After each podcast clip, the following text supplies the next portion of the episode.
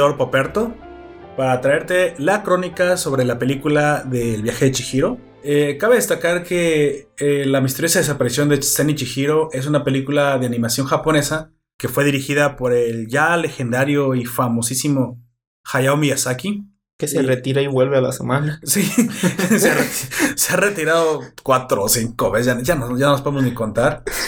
Y que precisamente fue producida por el estudio Ghibli, el estudio precisamente que el mismo Hayao Miyazaki, eh, del cual es fundador. Se trata del séptimo largometraje dirigido por, por él mismo dentro del estudio y de la decimotercera producción de todo Ghibli en general. Entonces, Aoyak, ¿nos puedes hablar un poquito más del autor y de dónde sacó su inspiración para esta excelente obra? Sí, eh, dice, dicen que Miyazaki escribió el guion después de haber eh, decidido que estaría haciendo una película basada en una hija de un amigo suyo que tenía 10 años, que lo iba a visitar cada verano. En ese momento Miyazaki estaba trabajando en dos proyectos, pero los dos fueron rechazados, con un presupuesto de 1900, 1900 eh, millones de yenes. Eso debe ser mucho dinero. 19, millones, de dólares. ¡Hala! no lo esperaba. la producción del viaje de Chihiro comenzó en el 2000. El Tampoco 2000. que lo dijéramos al mismo tiempo. sí, qué seguros están de eso. E, incluso esto sucedió después de la princesa Mononoke, de la cual él decía que iba a ser su última obra. Que ya no iba a, por cada quinta, sexta. Sí, cada, cada, que saca una obra dice. Ya me cansé, ya no quiero jugar. Cada, otra vez, otra más. Cada que saca una obra maestra. No te juegas un último hora. Ay, sí. Pues ese fue su último Aram. Y vaya que le salió bien. Y sacó otro. Incluso lo hizo como un reclamo, ¿no? Un poco a que él no estaba de acuerdo y eso sí es histórico, en, si lo, podemos buscar en muchas entrevistas que se le ha hecho, que él no estaba de acuerdo en que las niñas solamente tuvieran los roles a seguir de las princesas Disney. Que bueno, tú podrás estar más o menos de acuerdo con eso, pero él quería hacer algo diferente. Y quería hacer algo precisamente como para esta niña de 10 años con la que se encariñó. Incluso un pocho más realista. Sí, sí es posible. Eh, él no quería que la niña fuera completamente súper hermosa. Es más, él la quería fea, normal. O sea, los niños son feos, que estén así como. Pero, ah, sin embargo, sí le logran dar una. Está curiosito, dice. Una estética, bonita a la niña, pero que no fuera el punto. El punto de la, de la, de la obra. De la obra, no Un poquito más de, datos que yo por ahí escuché e investigué de esta película antes de, de precisamente de que nos presentáramos aquí a grabar este podcast. Es que Miyazaki es muy fan, como se nota en sus, en sus películas, de la cultura japonesa. Entonces, él, él, investiga muchísimo y, trata aparte de reflejar muchas cosas que le han pasado en su vida en sus películas. E incluso en, en, el formato de creatividad que él utiliza, que es que va desarrollando la película conforme se le va ocurriendo. Lo cual es un poco, no sé si lo diga parte por marketing, pero tú te imaginas comenzar un podcast sin saber dónde va a terminar. No contestes porque eso sí nos ha pasado. pero no juegas así con 19 millones de dólares. ¿O sí? ¿O crees su arrogancia? Que acabas de ver, Lisa, diría Homero Simpson. No, no, es arrogancia, sino ¿tú crees su genio ya le daba para esto? Pues sí, pero yo. Que sí. Eh, pero. Creo que tenía la idea en general dónde quería llevar la película. Creo que a lo que, no, a lo que se refiere es que no tenía pensados bien los detalles.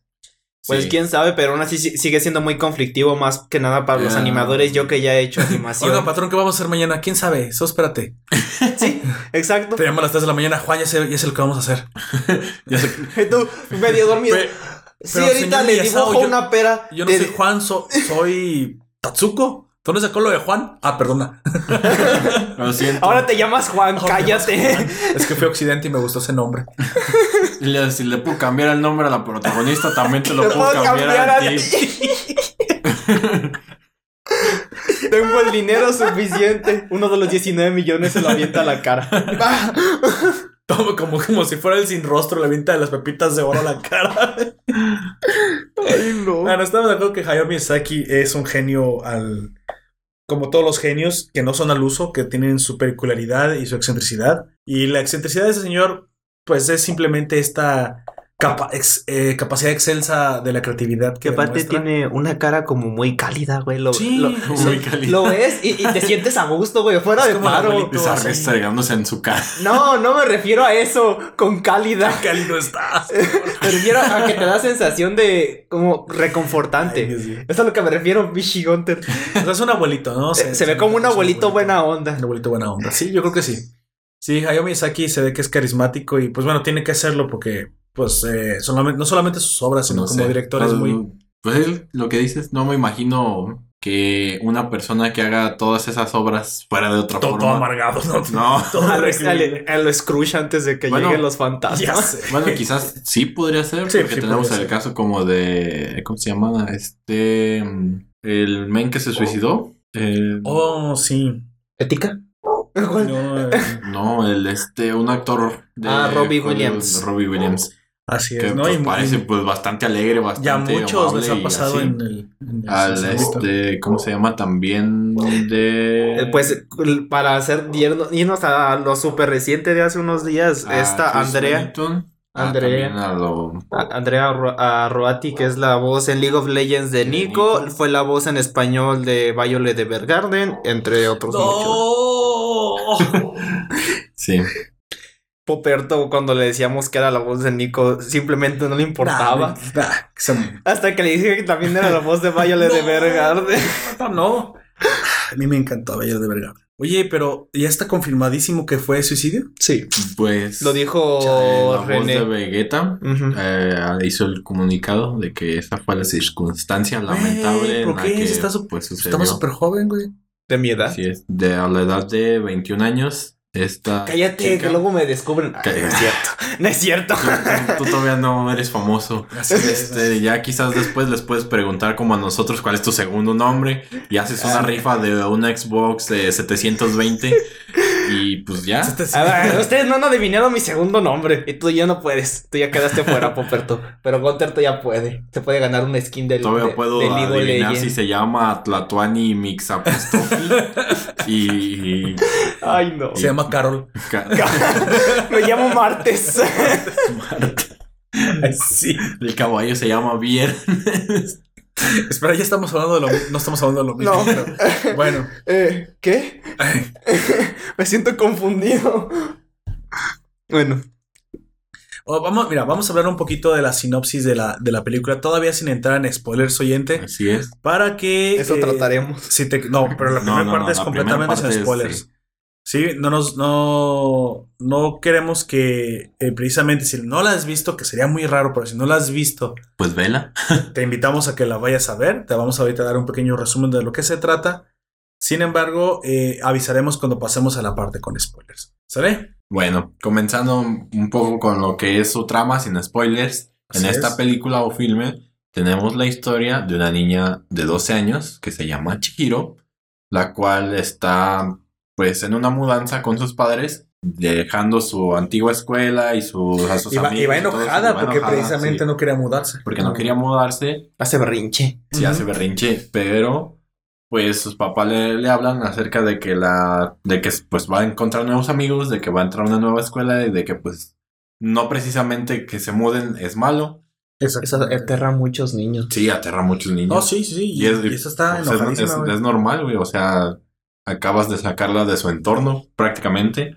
Sí, a nadie y- le gusta que lo saquen de No, su área pues de que perder tus confort. amigos es como ya no voy a conocer a nadie y pues sí. Así es. Y termina atrapada en un mundo mágico y sobrenatural, teniendo como una misión buscar su libertad y la de sus padres para así poder regresar a su propio mundo.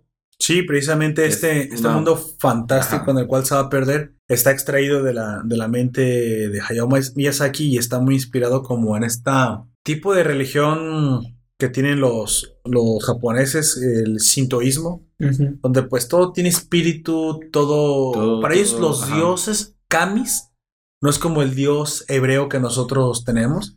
Sino No es un los todopoderoso. aspectos de la naturaleza. Ajá, podría ser precisamente, sí, una divinidad, pero en un ambiente politeísta, o sea, Ajá. El, el- Es como- el espíritu del árbol, ¿qué se el llama? dios del río, el dios de la. Como en montaña. México, varias civilizaciones así tenían. Tenían muchos dioses. El dios es. del sol, de la luna, de la lluvia, del agua. Nomás que no le sacrificaban a la maíz, gente. Así es. Ellos no Ah, sacrificaban. Aquí se, se pasaban de lanza. No, y era un matadero de gente, eran 10 mil personas. No sé cuánto el último dato que vi histórico. O sea, por eso tienen tapizadas las calles con cráneos. O sea, Sí. creo que Y también depende- la más sangrienta de las culturas. La mexicana. Depende, este, de tu sexo, pasado de lanza. de tu, de- y también dependía cómo te mataban, de tu sexo, de tu posición, este, Sí. del mes y del dios. Así es. No, no, no. eh, creo sea, que no se andaban con cosas esos mexicanos. Era, era específico, güey. Tenían tanto, tantas formas y De tantas matarte. posibilidades. Era no, como la eran for- no eran tantas formas, eran tan específicas. Era, era como la mafia de Springfield de los Simpsons. Te matan de 10 formas diferentes antes de tocar el suelo. a 10 dioses distintos. No, bueno, entonces está, está muy basado en este folclore japonés, el cual yo te voy a ser sincero, que la primera vez que lo vi era la primera vez que lo veía. No había visto ese tipo de folclore eh, siendo representado así en ninguna película. A mí me tocó ver el viaje de Chihiro en el cine. Creo que ya, había- ya llevaba dos años a lo mejor de gira, ya había llevado, o, o tal vez nada más uno, uno. Sin embargo, era cuando estaba en boca de todos e incluso participó en los Oscars de su tiempo, que yo recuerdo que compitió contra Lilo y Stitch. Y no fue especialmente buena Lilo y Stitch. Y aparte el Chihiro ar- arrasó, o sea, la taquilla. No, pues, el Stitch que está interesante, pero tampoco es tan buena. es No. Niñas y jóvenes de esa época de, de echándosenos Güey, encima. no. Sí. Bueno, Lilo y Stitch este, es- me gustó mucho cuando salió. Y yo no recuerdo haber visto. Salud. Salud. Gracias. amigo. eh, yo no. Yo no recuerdo haber escuchado de El viaje de Chihiro dentro de los cines. ¿Sabes por qué Porque- éramos más morros? Sí, pero también fui más morro a ver este Lilo y Stitch. Y también ya Yo después. también yo- sí les debe haber tocado en el cine a ustedes. Sí. Sí, yo fui a ver Lilo y Stitch al cine. Sí, era en el mismo tiempo. O sea, Sí, y por eso, pero ya no recuerdo. No, no recuerdo tampoco. Lo que sí recuerdo es que tenía un, un VHS de Lilo y Stitch o un DVD. No E- sé. incluso no déjame salió. decirte, contrariarte, debe haber sido un DVD porque ya Sí. no existían los VHS por ese entonces. Yo tengo de VHS, pero son de películas más antiguas. Tenía una del el zorro y el sabueso en VHS. Ah, pero es que Pero es Zorro y más el antigua. Sabueso es más antigua. Ajá. Ah, sí, sí. Pero también hubo de las de Spider-Man. Si mal no recuerdo, Sí. una o dos. Es de- que lo, que pasó ellas. con Spider-Man es que cuando salió, Salió, Spider-Man fue el mero cambio. güey. ¿Sabes qué? También durante mucho tiempo yo recuerdo en la televisión que estaban anunciando película tal, ahora ya la puedes conseguir en DVD y VHS. Sí. Decían las dos formatos. Tiene... Es que la de Spider-Man llegó en el mero cambio. Incluso ibas al, al difunto Blockbuster, en paz descanse. Güey, yo iba a Blockbuster a comprar monitos de Halo de Ahí Mega iba a rentar Bloks videojuegos, chiquitos. güey. El, el los Blockbuster quemaba. podía comprar Netflix, güey, pero no lo hizo, güey. Sí, así es. Yo creo que. Y aparte ahí vendían todas las cosas así como de, de bloques mucho más barato. No, y... no, y, y creo que el, el tipo que. O los involucrados en esa falla han de estar ahorita. Pues muertos. Yo creo que de la vergüenza o. Yo creo que. O sea, de ver matado. se han de haber matado. Yo creo que han tirado un barranco. No, gente no inútil. sé. Se despeñó. Eres idiota. Dejaste perder la oportunidad. ¡Ah! Gente imbécil. Pero ellos lo que no se esperaban es que fuera a crecer tanto porque les... les- Pero fue por les- menosprecio, ¿eh? Yo vi el documental ese con, en el canal de YouTube que les voy a recomendar. Es, no es publicidad pagada, pero a mí me gusta mucho. De Emprende Emprendiendo con Sí. Sergio Ayer. Él tiene precisamente el caso de estudio de lo que le pasó a Netflix y Blockbuster. Y fue literalmente el prejuicio de, nah, ese de internet es para chavos, no va a servir. Ahí está. Y ahora, ¿a ¿Cómo qué te no? invitan a ver? A ver el Netflix. Chavas, No. es una trampa. Te van a Y en enseñar a realidad jugar estás como League el Donkey, el, el, Donkey con el Smash cuando gana. Cuando pierde, cuando pierde más bien. Calma, calma, calma, amigo, calma. Calma. Uno ¿Nos acá, oyen? dic- Estás muy cerca del micrófono, le acabas de estallar los oídos a nuestros oyentes. y uno acá Ups. diciéndoles que los va a enseñar a jugar League of Legends y tú sales con los aplausos. Así no, es. pues. Bueno, en, ocas- en ocasiones sí veías Netflix. Pero, pre- pero precisamente Cuando la invitabas, Me- pues. A veces yo me invitaba acuerdo- a mi novia a ver Netflix. Me acuerdo que, sí veíamos Netflix. que, eh, que Netflix antes te mandaba los DVDs a correo. Ah, ok. Es- de hecho, así fue como comenzó Así precisamente. comienza. utilizaba el, el servicio postal de Estados Unidos que, pues afortunadamente para ellos, siempre fue muy eficiente eh, desde que se privatizó el, el servicio postal, Ujú. Porque han de saber que precisamente lo que se privatiza funciona mejor. 4T. Pero bueno, seguimos hablando de cosas alegres, no tristes. Y Netflix comenzó a utilizar este servicio postal eficiente de los Estados Unidos precisamente para hacer llegar en tiempo y forma los DVDs rentados. Y que los regresaran también en tiempo informa Claro, la de mayoría hecho, de las veces. Y Netflix se arriesgaba que tú no devolvieras el DVD. Sin embargo, que si querías seguir rentando, nada más puedes tener una cantidad de materiales en tu poder y tenías que devolver los anteriores para que te pudieran llegar nuevos. Y eso incentivó a la gente precisamente a entrar a este este- Mundito. este mundito y aparte entrar en, en la dinámica de ahora quiero otro, ahora quiero otro, ahora quiero otro. Entonces también incentivó el consumo. A la larga, a lo mejor los que perdió, los que nunca volvieron, los que se dañaron, terminaron siendo eh, un costo menor que haber acostumbrado a las personas a una suscripción constante. Y ahí es cuando nace Al estilo de las revistas y periódicos en ese tiempo. precisamente lo que despreció Blockbuster, que era la oportunidad de... Blockbuster haber pensado, nah, no puedes obligar a la gente a, a comprar una suscripción mensual a, películas obligándolos a, a ver. No subestimó el ocio de las personas. subestimó lo vagos que, que son. Podrían ser. que podrían ser. Y Netflix sí vio la oportunidad de lo que tú quieras ver mientras me estás pagando una mensualidad segura. Y ahí comenzó, amigo Así. las suscripciones. Lo cual yo hoy agradezco porque precisamente las suscripciones hacen que puedas acceder a material que es- de otra forma tendrías que ya no mira, ya no que fuera Piratear. barato o que fuera barato, sino que si lo querías ver en buena calidad, ni siquiera moverte de tu asiento. Tú te ves, mira, que fuera realmente gratis el blockbuster, que hubieran sacado lo mismo. Pagas tu ¿cuánto pagas hoy? 180 pesos por la suscripción de Netflix. Creo que sí. Y es todo lo que quieras ver, pero nomás puede- tienes que ir a cambiarlos. Ya ni por eso, ya ni siquiera te moverías de tu casa. Ya no quieres salir a ir a cambiarla. Hago No, que Gunter le pago a ¿no? Gunter para que lo cambie por mí. En dado caso. Re- realmente fue la y facilidad. Gunter le paga a alguien más y así sucesivamente. No, pues simplemente te diría, pues no, güey, ve tú. Exactamente, es la facilidad de hacerlo desde la comodidad de tu sala. O sea, e- eso, eso es lo que realmente terminó matando a. O de tu trabajo, no, no sé cómo trabajes, pero si estás, si estás viendo Netflix, creo que algo va mal. Bueno, pues a lo mejor lo ve como reseñador. El, el jefe, estás despedido. Yo poniéndole pausa a Netflix. ¿Por Ay, qué? Sí, sí. Sí, vi el meme. Ay, no. O como el otro. Yo, de- yo mateando al manco culiao en el League of Legends. ¿Por qué? El, el- el otro de el tipo que está en una oficina como parece un call center y tiene su diadema con micrófono y en eso Ah. ah, sí espérame déjame déjame matar al jefe se para y su jefe le está reclamando y lo agarra a madrazo. Y regresa a jugar con su amigo al trabajo. Ya mató al jefe. Chale.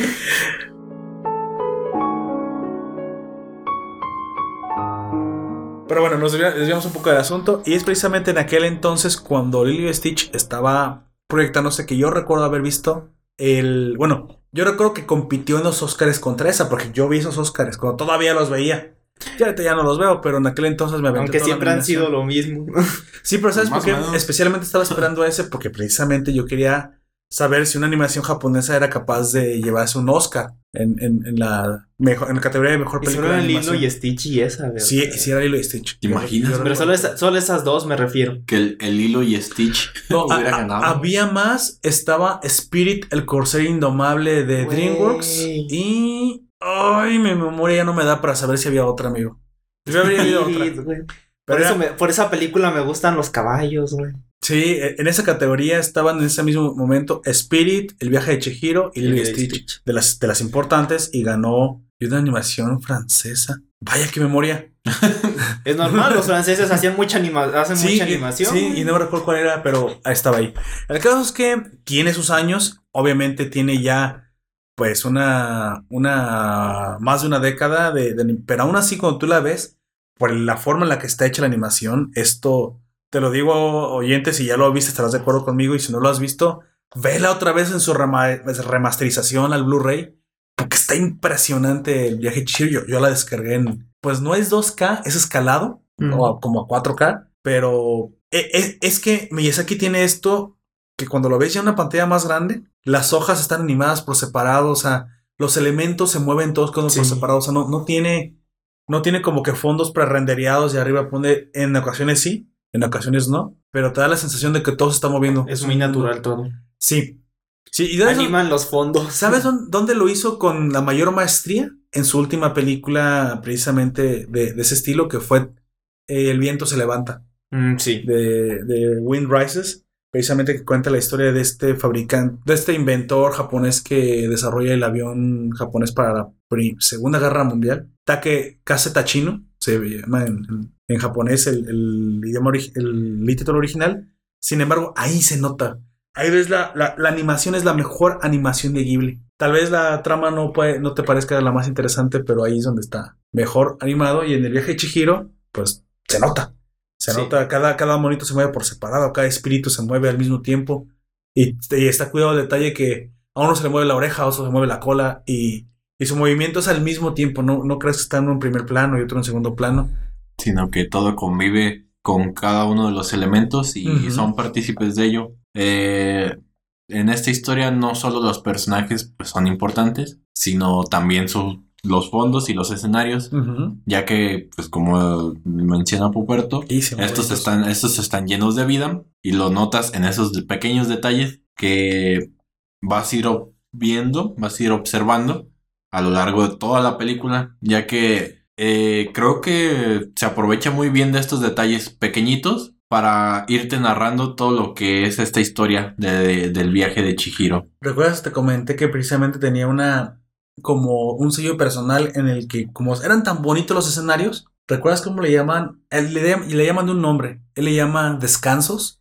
En japonés no sé exactamente cómo le dice. ¿Recuerdas en qué se basan? En que los personajes se quedan viendo al horizonte. Sí. O sea, da- dan un tiempo como de, De apreciación. de apreciación. Así es como para que respires tú también como, como para que respires junto con ellos. Sí, en, en una de las escenas es cuando precisamente Chihiro se queda viendo al mar y aparece Haku, en otras cuando van en el tren y simplemente están ahí sentados.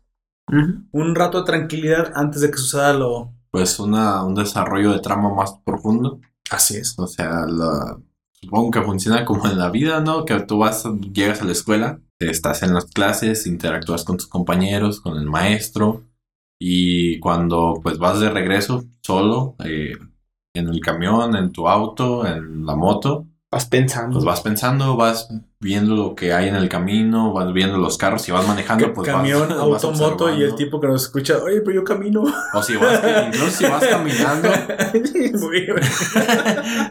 Pues sí, incluso si vas caminando, yo que me iba caminando eh, cuando iba a la prepa, pues quedaba cerca de mi casa. Sí, pues vas, Yo iba vas caminando. caminando, pues, con unos audífonos puestos quizás, sí, o algún cual, lo cual es una muy mala idea. Sí. Eh, hay que escuchar el ambiente y yo Sí. creo que es una muy mala. Usen nada más uno, pero dejen siempre otro para estar atentos al ambiente, amigos. Y si es de diadema. Y si es Ah, de diadema. Te caes de la bicicleta. Simplemente hay cosas que te tienes que dar cuenta. ¿Te de la bicicleta? Sí, te puedes caer. de la- Yo me caí de la bicicleta, no fue por eso, pero yo sé que te pueden atropellar. No, yo me caí una vez de la bicicleta, pero porque me fui derecho a una barranca. si estoy vivo es porque la barranca era bajita y caí en pasto. Y no sé si estuve desmayado por unos cuantos segundos. Hablando de bicicleta. me acuerdo que una vez íbamos al carro con mi papá y un viejito en una bicicleta le aventó un gargajo al parabrisas. ¿Qué onda? Escupió. sí, Escupió, ok. pero era un gargajo. No, pero estaba de hecho está prohibido porque si te vas a pasar una luz o algo y no escuches que a lo mejor un coche viene muy rápido y no se, va- y no se paró. O sea, muchas cosas pueden venir el sonido y de hecho en muchos países está prohibido andar en bicicleta mientras traes audífonos. Sí. Yo no creo que los yo, dos... yo nomás preguntaba por qué. Te estamos No, diciendo por qué. Esa era una cosa, en, en mi, en mi caso no, nunca. Te puede caer un gargajo En mi caso yo me caí. en tu por- parabrisas, en tu caso tus lentes. Yo me caí porque estaba muy oscuro. Pero tragan luces también. Eso sí es el consejo que les voy a dar. Traigan luces, casi me mato. bueno, pero ¿Te imaginas, güey? Me desbarranqué, güey. O sea, yo no le contaría esto a una persona y me dijera, ¿qué? Eso, eso no es como que es grave, ¿no? Yo sí, sí es grave. Chale. Pues sí, pero pues aquí Pues estoy. aquí estoy. Es como que, fíjate que tomas un vuelo, se estrella tu, tu avión, güey, y sobrevives. ¿Qué le vas a contar a la gente? Ah, sí, me, se estrelló mi avión. Y ya no me voy a volver a subir aún. Pero ¿por qué estás aquí? No, o sea, qué chingado. ¿Por qué estás aquí? Ah, ¿quieres que me muriera o qué? Se arregló mi tren, güey. Una cosa súper loca. Yo siempre he querido viajar en tren, güey. O sea, ha de ser bien relajante. Ya sé, güey, no se abrió mi paracaídas. ¿Qué? ¿Cómo que no se abrió tu Es que caí en agüita, le dice. No, pero aunque caigas te- en el agua, es igual que caigas en el concreto. Sí. Sí. La tensión superficial que es la multiplicación de la... No, aquí no. Nada más digamos que la tensión del agua es suficiente Sí. para que con la velocidad que llevas, Así no importa que sea agua. te haces pedazos antes de... de... Ya luego sí caes en blandito, pero el Yo primer re- impacto es, es brutal. Recuerdo una película que es científicamente accuracy, o sea, precisa, que cuando va cayendo, precisamente de muy alto, el tipo antes de entrar, algo trae en las manos y lo avienta con toda su fuerza hacia abajo, golpea el agua y después viene- y llega él. Sí. Para romper la tensión superficial. Y creo que el enemigo ha saltado junto con algo así raro y el otro se mata y él no. Porque caen. Y yo ahora te caigo en cuenta, les recuerdo esa escena de esa Sí. película que no, no, no recuerdo si era una escena de una película o una serie, pero precisamente rompe Creo la tensión de superficial. James Bond, ¿eh? ahorita no. Puede ser esa James Bond, ¿eh? no, no lo recuerdo bien. Sí puede O ser. MacGyver, no sé, ha de ser algo así. Una cosa así. sí. Como policíaca. Para romper la, la tensión superficial y pues no matarte. Bueno, y de todos modos hay una, una altura a la cual eso funciona. ¿eh? No, No en no, ya. Si vienes cayendo a velocidad límite de un avión, pues ve rezando porque es lo último que vas a alcanzar a hacer. A menos que seas ligero como una pluma, que no creo. Y aunque fueras ligero, recuerda que caes a la misma velocidad. 9.81 metros sobre segundo al cuadrado. Gravedad, amigo. Además, si fuimos a la escuela. Sí, pero aún así el golpe es ¿Qué no viste Doctor. Stone? Science. Sí, el golpe, es, el golpe es menos fuerte, güey, de todos modos. Diría Arenita, lo dice la ciencia. No lo Sí, digo yo, yo- lo dice la ciencia. Así es. pues bueno, Miyazaki nos demuestra precisamente no solamente con ciencia, sino con todo su conocimiento sobre el folclore, pues que puede traernos, ¿no? Y sí sabe de ciencia, señor. O sea, Pues, hace. pues me imagino que sí, no lo dudo. Hay personas que hacen otras cosas Es- y es- saben es- de ciencia, Es como nosotros, podcasters. Digo, yo no sé de ciencia, pero me, acabas de, me acabas de deprimir un ¿Viste el mundo más. de Big Man? Sabemos de ciencia. Depresión más 10 en los te, stats. te aventas un maratón de eh, Doctor Stone y ya, con eso ya, ya equivale a cualquier preparatoria de aquí, amigo. eh, eh, pública. Hasta más. Hasta más. hasta más. Chale, sí la pasé. Sí, Pero ni ibas a clases, cabrón. Eso no quiere Para que veas, ya no necesitaba. ¿Ya ves? Mira, sin clases la... Para que guaches. Oye, oyente, no es, no es un No, buen no es consejo, cierto. eh, no faltes a clases. Vayan, vayan a clase. Si aún vas a clases, no no, faltas a clases, no faltas, no faltas al No trabajo, que obviamente, amigo. Gunter. Gunter es un mal ejemplo. Sí, es un mal ejemplo. Así es. Y No si digo que tienes yo sea uno hijos, mejor, pero pues no si estoy tienes diciendo hijos que y faltan a clases, am, pues bueno, Pregúntale por qué. sí, Quizás- busca ayuda, amigo. Sí, Quizás nomás- sea una, una buena pregunta. Pero no, no lo ataques, solo pregunta. pregúntale. Pero probablemente lo estén bulleando y. Sí. ¿Sí? eh? Y Sí termine matando a su ma- Digo, ¿qué? ¿Qué? Por, No es insensible. por eso digo, o sea, no, no lo agredas, no, No. no, nada, o sea, nada más. Hay que encontrar siempre la y- razón de las sí. cosas y te vas a sorprender. Como lo- Quizás- es, quizás es como esos dice que no comerciales que, he estado viendo en redes sociales sobre Michoacán te escuchas y te sientes mal.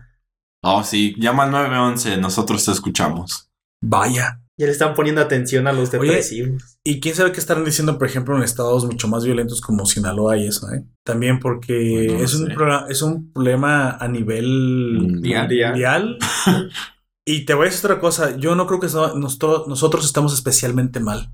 Creo que es un problema generalizado. La violencia está en todos lados. Simplemente que ahora nos estamos enterando más por las, por las redes sociales. Sí.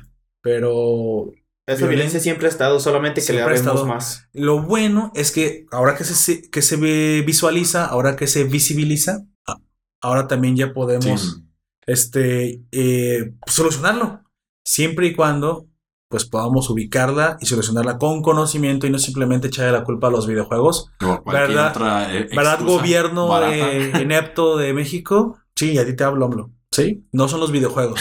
No son los Oh videojuegos. no, mañana ya no vamos a aparecer. No. Así Chale. es, son, son otras uh, opciones y ya no quiero hablar de eso, no me quiero meter en problemas, Pero no, amigos. Creo que ya es tarde, para mañana ya vamos a estar muertos. Chale. Ay, ¿con qué nos va a matar? Es súper inepto todo. De hambre. De hambre. ¡Ah! De hambre. Dios mío. El oyente. Eso sí lo Ah, caray. Ah. ¿Qué tiene que ver con Chido?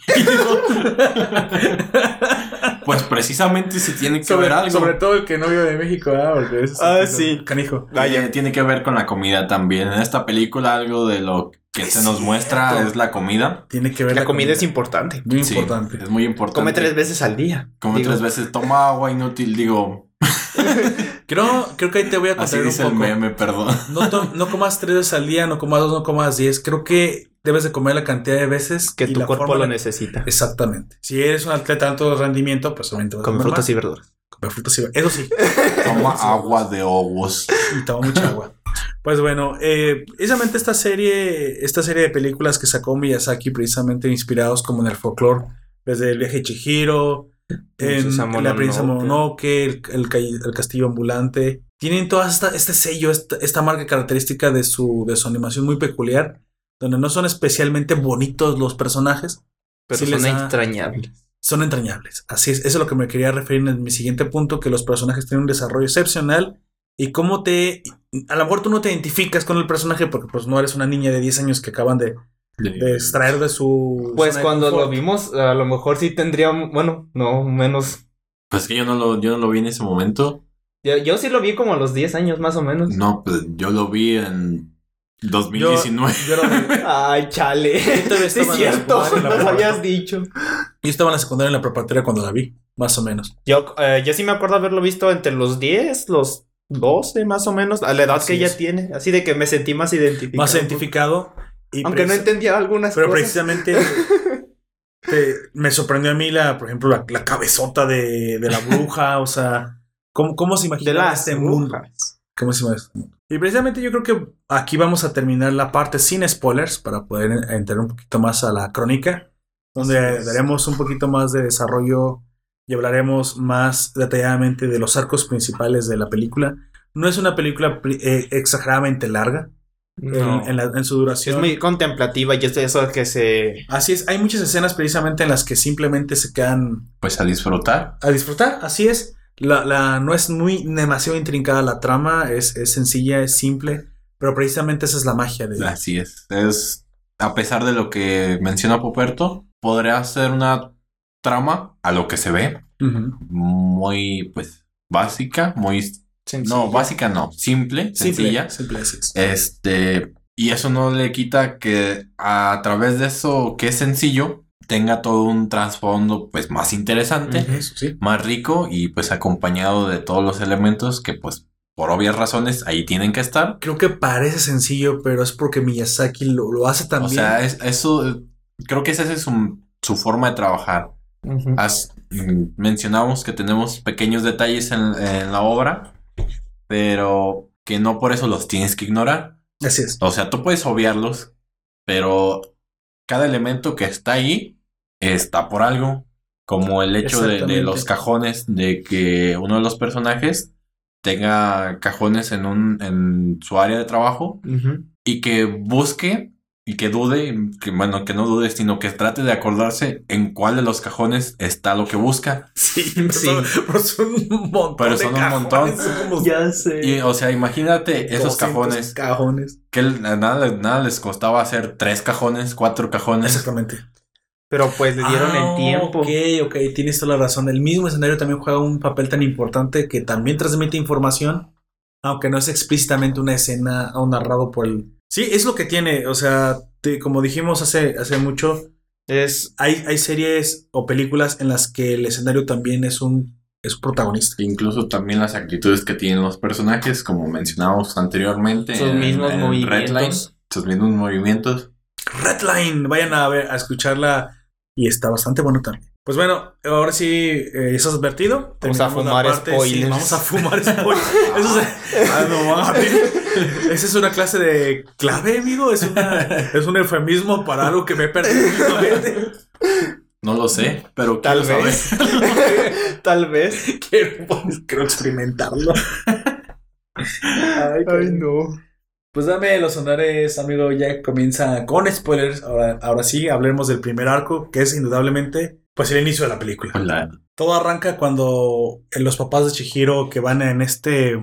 ¿Recuerdas la marca del automóvil? Audi. Un Audi. Así es. Yo lo sabía, pero quería que me lo dijeras. Se escucha bonito cuando dicen esa palabra. ricos, güey. Para Sí. esa época en Japón eran ricos. Es- esto no es ninguna clase de mercadotecnia ni, ni anuncio pagado. Bueno, ya ahorita se ve viejo, pero No, mira, de, Para quien- de hecho no, güey. Para quien no lo sepa, pues el Audi en esa época en Japón era. Y era parte de la época donde- cuando Audi se, se fumaba en todos lados, ahora se decía, "Uf, Sí. era un carrazo, era de lo más em, elegante que se, que se podía Pues sí, encontrar. tiene- sigue teniendo un diseño muy elegante Sí. hoy en día, Sí. pero hay mejores. Creo que ya se- ¿Sabes qué? Lo que, ha- lo que ha sucedido es que precisamente Tesla se ha llevado como que todo el glamour con sus autos Con su eléctricos. Ah, pero- sí, Tesla pero- Truck.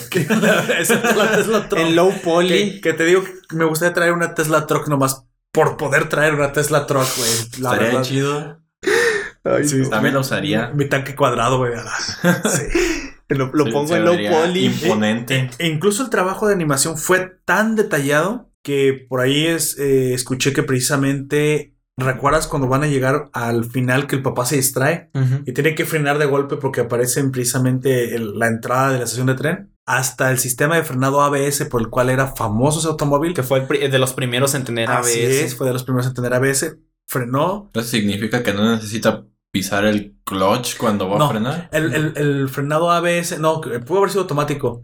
No, se, se no basa. tiene ese estándar y tiene el clutch ahí y no lo pisa y el carro sigue prendido. Ah, pues a, lo- a lo mejor Sí. eso.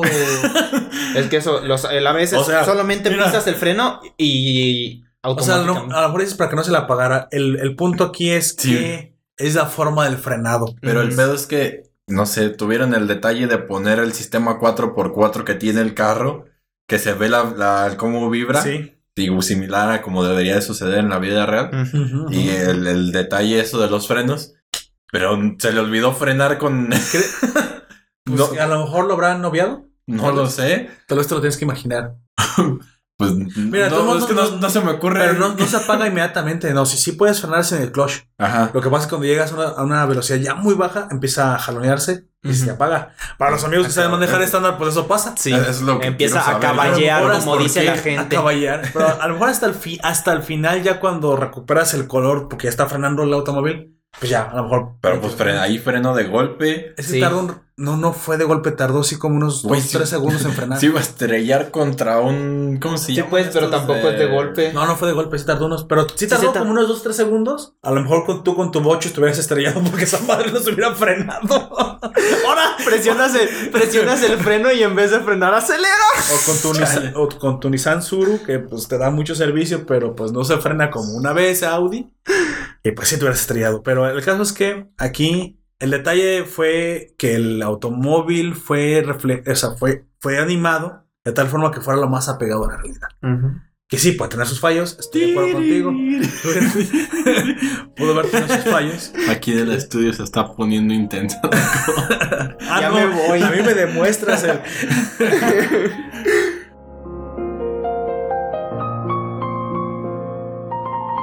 Pero bueno, ahí comienza todo, ¿no? Los papás eh, deciden bajarse, entran a la estación de tren. Estación de Chihiro. tren, comillas, comillas. Comillas, comillas. Iba a ser solo eh, eh, las comillas Oye, con los dedos, pero. de tren y es transportado a otro mundo. Oye, Pero está chida esa ¿Qué estación. falta? qué falta de respeto, güey, que nadie me lo preguntó. ¿Qué clase dice caí? Oye, Es un ¿se Isekai. cae? Me acabo de dar cuenta. Así es. El viaje de Chihiro es The First Isekai. Así es. Es No, el primer no, Isekai que yo vi. no, No, es el no primero, primero, pero, el que yo vi fue Y el de lo más primero. significativo. Es un Isekai, güey. Así acabas de abrir. a- La caja de Pandora, güey. Salió el odio y los humanos se van a matar por tu culpa, pero Bueno, bueno, no importa, ya lo hacían. ya lo hacían antes. Ahora, so- solamente lo harán un poquito más rápido. Cabe destacar que el río que pasan los papás cuando van caminando en ese momento está seco. Ujú. Y ya después cuando atardece y tienen que... Se hacen un océano. Se vuelve un océano. Ah, sí, pero es, es un detalle interesante. También el otro, pero eh, se me hace interesante ese hecho de que haber cruzado todo un lugar seco, todo Así un es. lugar que incluso era cuesta arriba, se convirtiera en todo eso, en un océano. Así es. Y de que lo que mencionábamos de los escenarios, ahí también juega un papel importante. Porque pues tú dirías, ah, pues es una llanura, lo que quieras, si hay agua, pues puedes pasar caminando, no hay Mm. problema, regresas. Pero es una cuesta arriba. ¿Eso qué te quiere decir? Que pues obviamente va a estar profunda el agua. Así es. Sí, se o sea, de hecho, son varios metros. de Cuando ella de vuelve, medida. ve incluso un barco que viene, que viene atracando. Y no es un océano, pero es un lecho de un río muy ancho. Supuestamente eso es lo que es, pero no tan grande, pues que no. O sea, es imposible para niña llegar a otro lado, básicamente. A menos entonces- que sea muy buena nadando. Y aún así eh, te, aumenta- te aventarías a un lecho que no estaba ahí. y dices, no, no, No. quién sabe qué más vaya a haber ahí, amigo. Además de que Cacadrilos, güey. creo, creo que No, ese es aquí en la presa de la luz. Chale. Este, creo que lo importante no es que pudiera nadar, sino que se da cuenta de que no la puede nadar por, por otras razones. Así es. Se, así es. se entume. Ah, sí. Exactamente, precisamente. Mira, a mí me gustó mucho un poquito antes cuando de entrada a mí me sorprendió que los papás se han vuelto cerdos. Así, pero pues, es evidente. muy padre eso, o Se sea, tragaron la comida que no pero era de ¿qué, ellos. qué, qué significa? Yo haría eso si alguien se come mi comida, lo convierto en cerdo y lo después me lo como. Exactamente eso es lo que iba. En la película está lleno de simbolismos. Y entonces lo que estuve escuchando precisamente es, pues, es que está simbolizando que son unos cerdos los padres por comer tanto. O sea que De que hecho, la hay un dato cultura- curioso en el la que. sociedad, la, la- la gente come tanto que se asemeja a cerdos. Sí. Es una crítica a la obesidad. güey. Eh, hay un dato curioso que también escuchamos por ahí, no sé si lo recuerdan, de que como come la mamá de Chihiro es como comió una de las amigas de Hayao con la mano hacia arriba. Ah, pero, eh, pero eso es precisamente por Parte ello. de los detalles. Porque los papás de Chihiro son inspirados en los papás de la niña, Ah, de sí. los de en quien se basó. Y pues en eso está. Sí, cierto, sí es cierto. Come co- pero, oye, sí, con la, con, la, con la mano hacia arriba, déjame lo imagino. Aquí me parece una copa de, no, mejor un vaso de café, así es. Pero es que la mano que tiene arriba no la utiliza. No, es así como que como mujer fina, ¿no? Sí. O sea, Pues, pues es lo que son. O sea, traen un Audi. ah, pues. Son gente. Son niños de los finos. Chale. Pues, Hay, oye, hay un mundo mejor, amigos, solo que es más caro. efectivamente. Pues bueno. No, me sobra un Espérate. riñón, ¿sabes? como, como el alma caritativa que regaló 100 riñones. ¿Cómo? ¿Cómo? Un arma caritativa doño- donó 100 riñones a un hospital. ¿Y eran suyos? Donó 100 riñones a un Alma hospital. caritativa. Tativa. O sea, los compró, los mató a las Donó personas. 100 riñones. a- Chale. No, no, no quiero preguntas, No, no, solo seguiré repitiendo donó 100 riñones hasta que dejes de preguntar. Está bien. Aceptaré el hecho de que no sé dónde a mí- viene. Yo sí quisiera como imaginar. ¿Vender tu riñón? No, Ah, 100 riñones. no, no, no. ah, ¿te imaginas tener 100 riñones? Uy. Como mi pastor Sim. Pues mira. Mientras más órganos tiene, más sano es. Y le roba los, los órganos a los niños hasta que revienta, güey. Ya sé. Y sí, pastor Sim, como funciona un trasplante de, de riñón, tienes tres riñones cuando te trasplantan el otro. Pues sí, porque el otro solamente lo hacen ahí por un ladito. Un riñón extra, excelente. Así es, pero no, no era eso, sino que mm, el hecho de que, o sea, tu compita, tu mejor compa, Zen se- es mil. Zen tus riñones. güey. mil riñones.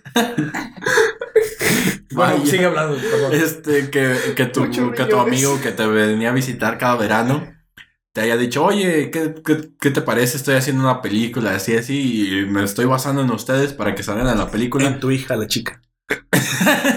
y vas a ver la película. ¡Y te convierte en cerdo! Ah, oye. Llegando a verlo cuando llega de, de visita. Ya vi la película, pinche culero. No, si fuera yo nomás habría llegado y le hubiera dicho, cui cui. Sí, comes un puerco. Lo dije varias veces. No quisiste hacer caso. Y lo chido, bueno, lo que me gustó a mí es, es cómo los agarran a cachetadas y pa, pa, pa, pa, pa. Güey, les meten unos madrazotes y, güey, ¿qué está pasando aquí? Sí, Como papá borracho, dirían por ahí. Pues el punto es que, que sí impacta, o sea, impacta esa escena, hasta esa Sí. escena eh, cuida el detalle de que te saque de onda. Pues imaginas, los, la niña acaba de encontrar a sus papás todos hechos puercos y les acaban de madrear enfrente de ella, pues Y, o, o sea, Agarra corriendo. segunda no había nadie.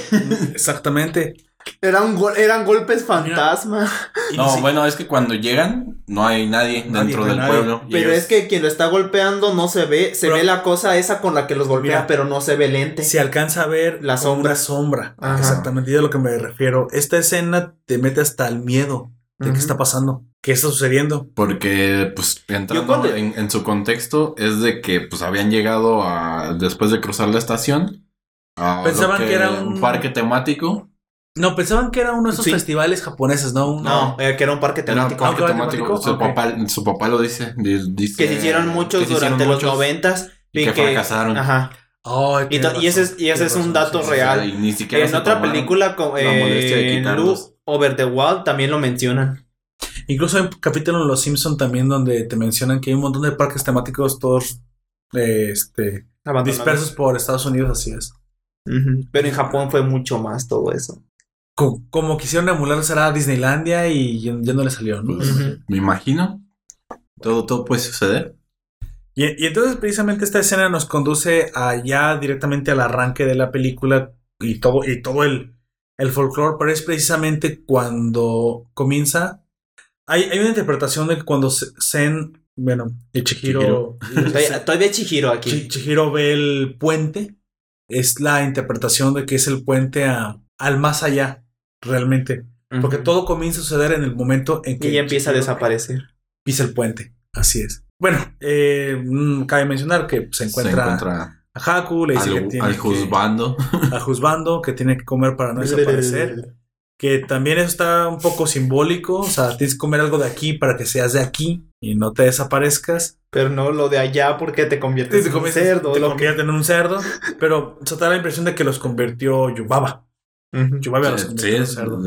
Sí, pues ya, ya estás en la parte con spoilers. De hecho, ya lo dice. Y está volando, aparte anda Se- volando. por sí. no, pero es porque está buscando al humano, porque empiezan a decirlo. Le- Está buscándola. Cuando van a atravesar con Haku hacia adentro de los baños, de los baños termales, le dice que no respire cuando está atravesando el puente y dice, puedes respirar hasta que pasemos el puente. Y le dice que que- está bien, pero no aguanta la la rompe. respiración y se Es que rompe la- el la hechizo que asusta pone. La rana. La rana, ¿no? Que le salta la asusta. Sí, y Haku la congela y se queda ahí en el Sí, aire. la, la sostenida, sí, es cierto. Ese chido está súper chido. Me, no, me encanta cómo se queda la rana toda sacada de como de... "Eh". Y lo que viene después de eso es una de las animaciones más impresionantes de la película, que es precisamente todo el, como el vuelo a ras de suelo que se avienta Haku. O sea, no lo sientes o no lo piensas porque lo es luego, luego.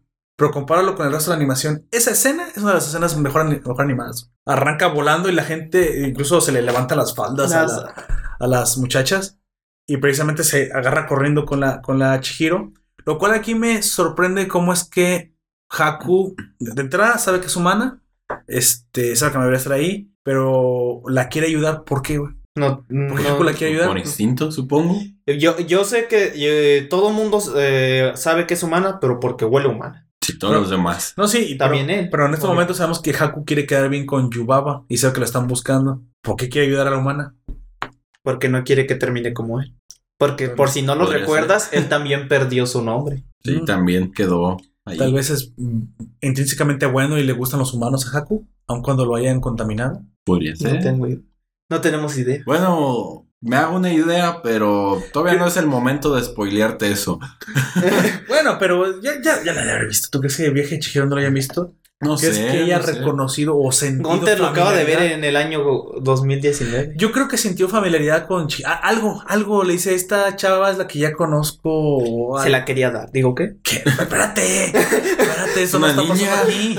Y Haku, de hecho, es un niño en, en, en aspecto, aunque sea un dragón de mil años o yo qué sé. Quién sabe cuántos, pero es joven. Pues bueno, e- ese todo Se ve joven. ¿A ti ¿Quieres mencionar algo más de ese primer arco que sucede? Que es lo la entrada, el- el- la apertura del. del Nu- nunca voy a olvidar esa rana flotando. esa, esa rana está muy chida. Pues supongo que eh, lo demás es cuando pide trabajo. Sí, pero Así ya que, eso ya pues, sería es nuestro siguiente. siguiente arco. Sí, el siguiente arco comienza pidiendo trabajo precisamente y donde va. ¿Qué te gusta? Que sea todo el entrenamiento en los baños termales. Que también hay que mencionar la referencia que son baños que están basados en un hotel que existe en la vida real, al cual Hayao Miyazaki va mucho. Sí.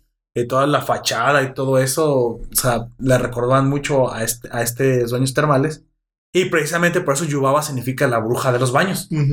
Le puso precisamente el nombre así, en referencia a estos baños que él visitaba. Y lo que a mí me gustó mucho, bueno, ya se lo damos por cerrado, es que cuando pide trabajo, yo nunca había visto una animación como el de las letras que son arrancadas del nombre, o sea, te, no, no por la calidad o técnica, sino, sino el impacto, o sea, el que te arranquen las letras de un nombre y modifiquen tu nombre. El que te quiten el nombre Eh, prácticamente. Está bien chido, y de hecho, o sea, ese, fol- ese folclore sigue todo el tiempo como a mí, que soy occidental y que no lo había visto. En su momento me acuerdo que me impresionó mucho. A lo mejor si ya lo veo ahorita y dije, ah, no, eso ya lo he visto antes. Que quizás si que tú te llames José, güey, y llegas a pedir trabajo y te digan, no, Jo- tú- tú- J. tú no te llamas José, te, Te llamas, llamas es- Oz. Oz. Porque le quitan al principio y al final te quitan la J, te quitan la I, te quedas Oz. que igual se oye más chido que José, pero Que te llames Hércules y que te dejen. Ah. Her- culear. Culear. ¿Cómo, cómo- de Hércules, ¿cómo pones culear? ¿Qué te pasa? Ahorita los de Colombia cagándose la risa. Que te llames culear. Pues yo también que Iba a decir u- Hercu o, o culés, güey. o sea, chale. Uno ya no puede decir un chiste. Pero güey, se oye más cómico. sí, pero. Ay, no. Es como, como me dijeron que, que si vas a España, por ninguna razón vayas a, a- Perdón, perdón. Que si los españoles vienen a México, les Ah, advierten sí. que por ninguna razón van a decir que quieren abrazar un niño con el verbo que normalmente utilizan, que es quiero coger a ese niño, porque Pues no, güey. van a llevar en la cárcel. ¿Qué? ¿Qué vas a hacer qué? Perdón, ¿cómo? ¿Qué le vas a hacer qué a ese niño? Ay, Dios mío. Dato globito. Así es. No, y, y- y ahí por ahí un video que, que vi que muchas cosas que no se deben. O sea, aunque somos hispanos, todos sí, sí hay Sí, palabras. hay palabras hay diferentes. palabritas diferentes que significan Cosas- como no vayas a pedir una concha en Argentina porque Porque aquí es un pan, allá es otra cosa. sí. aquí, te pan, venden conchas calientitas. Aquí es muy inocente. Allá las consiguen. Dios mío. Pues también concha es una, ¿cómo se llama? Las de estas de- del mar, almejas Ah, y sí. las... O estar bien concha, es que estás bien Así a gusto. estás bien a gusto. Estás bien concha. Que así decía mi, ab- Es que me imagino abuelo lo que esa rancho. gente ha de, ha de reaccionar cuando escucha eso, güey. Pues es que también suena raro, pero también nosotros en algunos momentos Sí. o en algunas circunstancias nos referimos como concha también a eso que Sí, ustedes... estar, en- estar concha es estar tranquilo y a gusto. Así es. Bueno, siguiendo un poquito con, con menos leperadas y más, y más acción. más- En la, a mí me gusta el momento en el que le arranca el nombre, luego lo modifica y lo deja como de Chihiro a Zen. Zen, que significa mil, nada más mil. Mil Porque Chihiro completo era mil búsquedas. Que también refleja un poco el simbolismo de, de- de lo que quiere transmitir Hayao Miyazaki, que es pues, la búsqueda- Buscar un camino. de un camino propio, así es. Eh, él critica mucho a la sociedad en sus películas y en esa específicamente, pues critica muchas cosas. El, ex- el consumismo, eh, la gente, El respeto a la comida ajena. eh, los, wor- los workahólicos, las personas que trabajan de más solamente sí. porque piensan que van a, A ganar más, a, a tal vez. enriquecerse demasiado y no disfrutan la vida. al- el mundo espiritual. a- ¿qué más? Que, res- que respetes ese, Ajá, que la espiritualidad. La, la- La la espiritualidad. naturaleza, que convivas, que aprendas de, de tus experiencias. de tus errores. que no, que no dejes que te digan que no en cosas no justificadas. Eh, bueno, eso, eso fue algo también que en un video escuché. Que en, no- en circunstancias las personas te van a decir que no. Ujú. Y eso no está mal. Lo que está mal es que te lo digan cuando... Ajá, Y es precisamente lo que pasa no en te esa escena, ¿no? Que Que no te dice- le justifiquen dice- el, el por qué negarte Ka- algo. Kamaji es el que le dice a, a Chihiro este, que no le puede dar trabajo, pero que vaya con... Pero, Y en ese caso pero- sí no le puede dar trabajo. pero él le dice por qué. cubierto. Ajá. Él le da una razón. Y en el caso de Yubaba solamente le dice que no. No, no, pero este Haku ya le había dicho, pide, tú pide. Tú pide hasta que te lo, te lo den porque ella prometió eso. Que bueno, es una vida real, no, eh, no existe. O sea, no vayas a pedir y si no te quieren dar, pues no te van a dar. Iban a No, llamar a la policía para que que ¿Quién era es- la En policía? la vida real, lo que puede suceder es esto. Te mencionan que no, tú pregunta por qué. Ya después de que te den una razón válida, o si no te la dan, vuelves a insistir. insiste. Pero si ves que, que esto no funciona, pues, Pues simplemente es exactamente. Sí. Antes de que no. te saquen a No, patadas. no seas este, ¿cómo se llama? Cansino. Eh, cansino, eh, acosador Acosador. y mucho menos. O sea, el hecho de que te digan que no es. No, no debe ser acosador, precisamente lo que debe ser es persistente. Ajá. Pero la persistencia termina precisamente en donde, donde desistes por las razones adecuadas. Así es. Pero Bueno. esa persistencia te hace pues llevar a otras cosas que realmente y, es cuando Chihiro las quieres. persiste y le terminan dando el trabajo, precisamente. El peor trabajo, pero le terminan dando un trabajo, lo cual impide que desaparezca de este mundo y que pueda estar ahí hasta que recupere a sus padres. Que es precisamente la siguiente escena donde ya Haku, el que todavía no revela, y realmente en- hasta el final revela más o menos el por qué está ayudando a, Ah, a Chihiro, Chihiro. lleva a ve- el- un detallazo de su parte, lleva a ver a Chihiro precisamente a sus papás. Porque pues, obviamente la niña sigue estando asustada, aunque ya te da la impresión de que es medio... es fuerte. O sea, imagínate lo que está viviendo en ese momento. No se le debe de quitar en la mente que los papás están convertidos en cerdos. Ujú. Se tuvo que ir a pedir a un ente cabezón que nunca... o sea, eso, eso te en la noche no o sea, vas a te poder dormir. que. bueno, Una rana ni- niño de, de 12, 11, no, 12, 11 años Así es. ve un ser de esa forma. Oye, está No. horrible. Óigame, no. Y de hecho la trata de asustar, la tra- antes de para que desista del- de pedir el trabajo. Y aún así, es precisamente yo creo que lo que Hayao Miyazaki quiere transmitir con una niña valiente. O sea, a lo mejor él no estaba precisamente demasiado contento con Disney hasta ese entonces. Que ya después Disney hizo un poquito, su- un poquito más la conversión a mostrar mujeres fuertes, a veces de forma ridícula y, e innecesaria, pero Otras veces de forma bien hecha. eh, de forma bien hecha. Mulan. pero la ni- Ah, exactamente, sí, ahí nadie dice que no. Eh, Valiente. Hombres de acción, así es. Pero precisamente Chihiro muestra ser valiente. Creo que eso es lo que nos trata de. de- Y te demuestra que valiente es no tener miedo, sino afrontarlo. Así es. Eso es algo muy importante. No. eh, Chihiro una, tiene miedo, pero lo. una de las formas de afrontar el miedo es, pues eso. Primero, reconocerlo. Después, practicar. O irte, irte haciendo la idea de que ese miedo, a pesar de ser algo que te inhibe, que te detenga, no precisamente tiene que ser por eso. ¿Dónde escuché? A lo mejor tú te acuerdas. ¿Dónde escuché a alguien que le dicen. No, e- es como una plática entre alumno y maestro. Creo, ¿eh? Creo, entre alumno y maestro, o entre sabio y menos sabio, entre senpai y, Kohai. Kohai. Le dice, alguien le dice a otra persona que el miedo no es la, la ausencia, que el valor no es la ausencia de miedo, sino la capacidad de sobreponerse. Pero no me acuerdo quién le dice. Yo tampoco, pero Que sí. la gente que no tiene miedo simplemente es Yo suicida. lo escuché en Toy Story. Suicida. Eh, lo escuché en una de Toy Story, creo que se llama el corto Toy Story de terror. Que es. es Pero eso incluso a lo mejor se remonta hasta una obra más clásica, ¿eh? Pero eso, eso que menciona Sí. Poperto sí, lo- sí lo recuerdo. Porque se lo dice un juguete más pequeñito a Que alguien sin miedo simplemente es un suicida. Ajá. Ah, no, lo otro, lo Y de lo valor, retoma no lo de incluso. suicida. Incluso lo reto No, no más un suicida, sino que alguien muy estúpido, alguien que eh, es imprudente. Porque si no tienes miedo, eres imprudente. En el caso incluso la adaptación de Batman. o, de, o estarás mal de. de Rise of the Dark Knight, precisamente fue eso lo que lo lleva a poder saltar la prisión y salir de, de donde lo habían metido. Era porque no tenía miedo a la muerte. Y le dice Bruno Díaz, es que yo no temo la muerte. Pues ese es tu problema, no temer a la muerte. Porque si no temes a la muerte, no eres capaz de hacer cosas extraordinarias para salvar la propia vida. Por eso no saltas, por eso no llegas. Y ya decides saltar sin la, sin la cuerda, ¿no? Que precisamente eso es lo que había llevado a Talia al Ghul a salir de, De ahí. de ahí. Super spoiler de supongo de Dark Knight, pero pues ya hasta esas alturas ya debiste haber visto Dark Knight. Es, eh, es más famosa que Chihiro, Sí, supongo, sí, y supongo deberían de haberla Esa visto. trilogía en Nolan.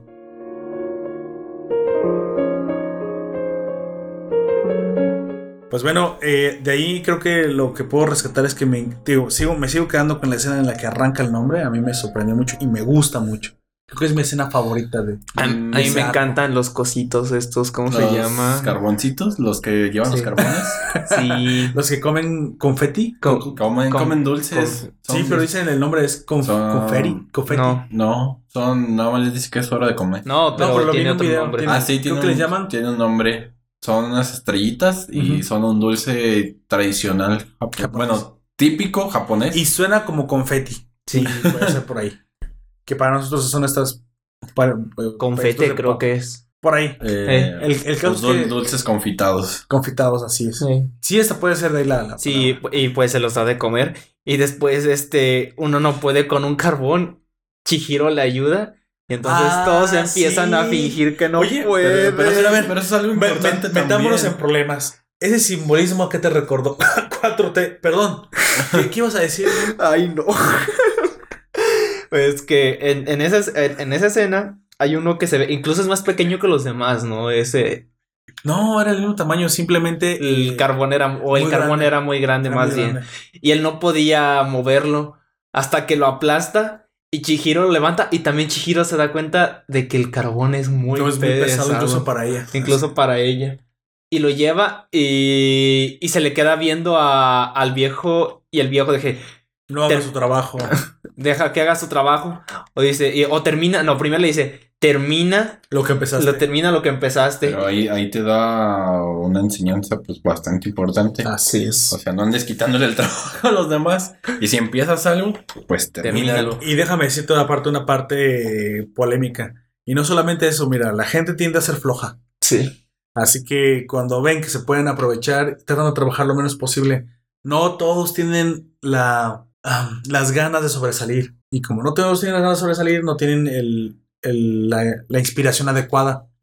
¿Qué pasa? La gran mayoría, perdóname, pero muchas personas son así, busca hacer lo menos posible. Entonces, también luego son las personas que más se quejan. Y a mí me da la impresión de que estas cositas trabajando tipo obreros, que tampoco estoy diciendo clasista, solo estoy diciendo que Pues es, es en- su en función. Cuando uno vio que, ay, no puede, ay, yo también quiero, ay, yo tampoco quiero hacer nada. Oye, a mí me dio la impresión de que así funcionan los sindicatos. y yo soy anti-sindicatos porque me parece que son una sarta de, eh, ni- un nido de, de corrupción, precisamente porque provoca que los buenos trabajadores no puedan sobresalir y que, y que los demás simplemente vivan como parásitos. Y eso es lo que Kamaji no quería que sucediera. Mm. Entonces, no le hagas el trabajo porque los van a querer hacer, porque pues así es la naturaleza. Creo que es una de las partes. Mira, Miyazaki no puso nada ahí por, por eh, mm, eh, digamos, por coincidencia.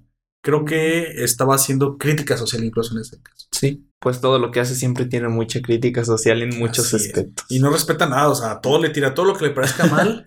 Sí. y Lo, va a hacer. Así, Y ya a todo Eh, mundo le parece porque es él.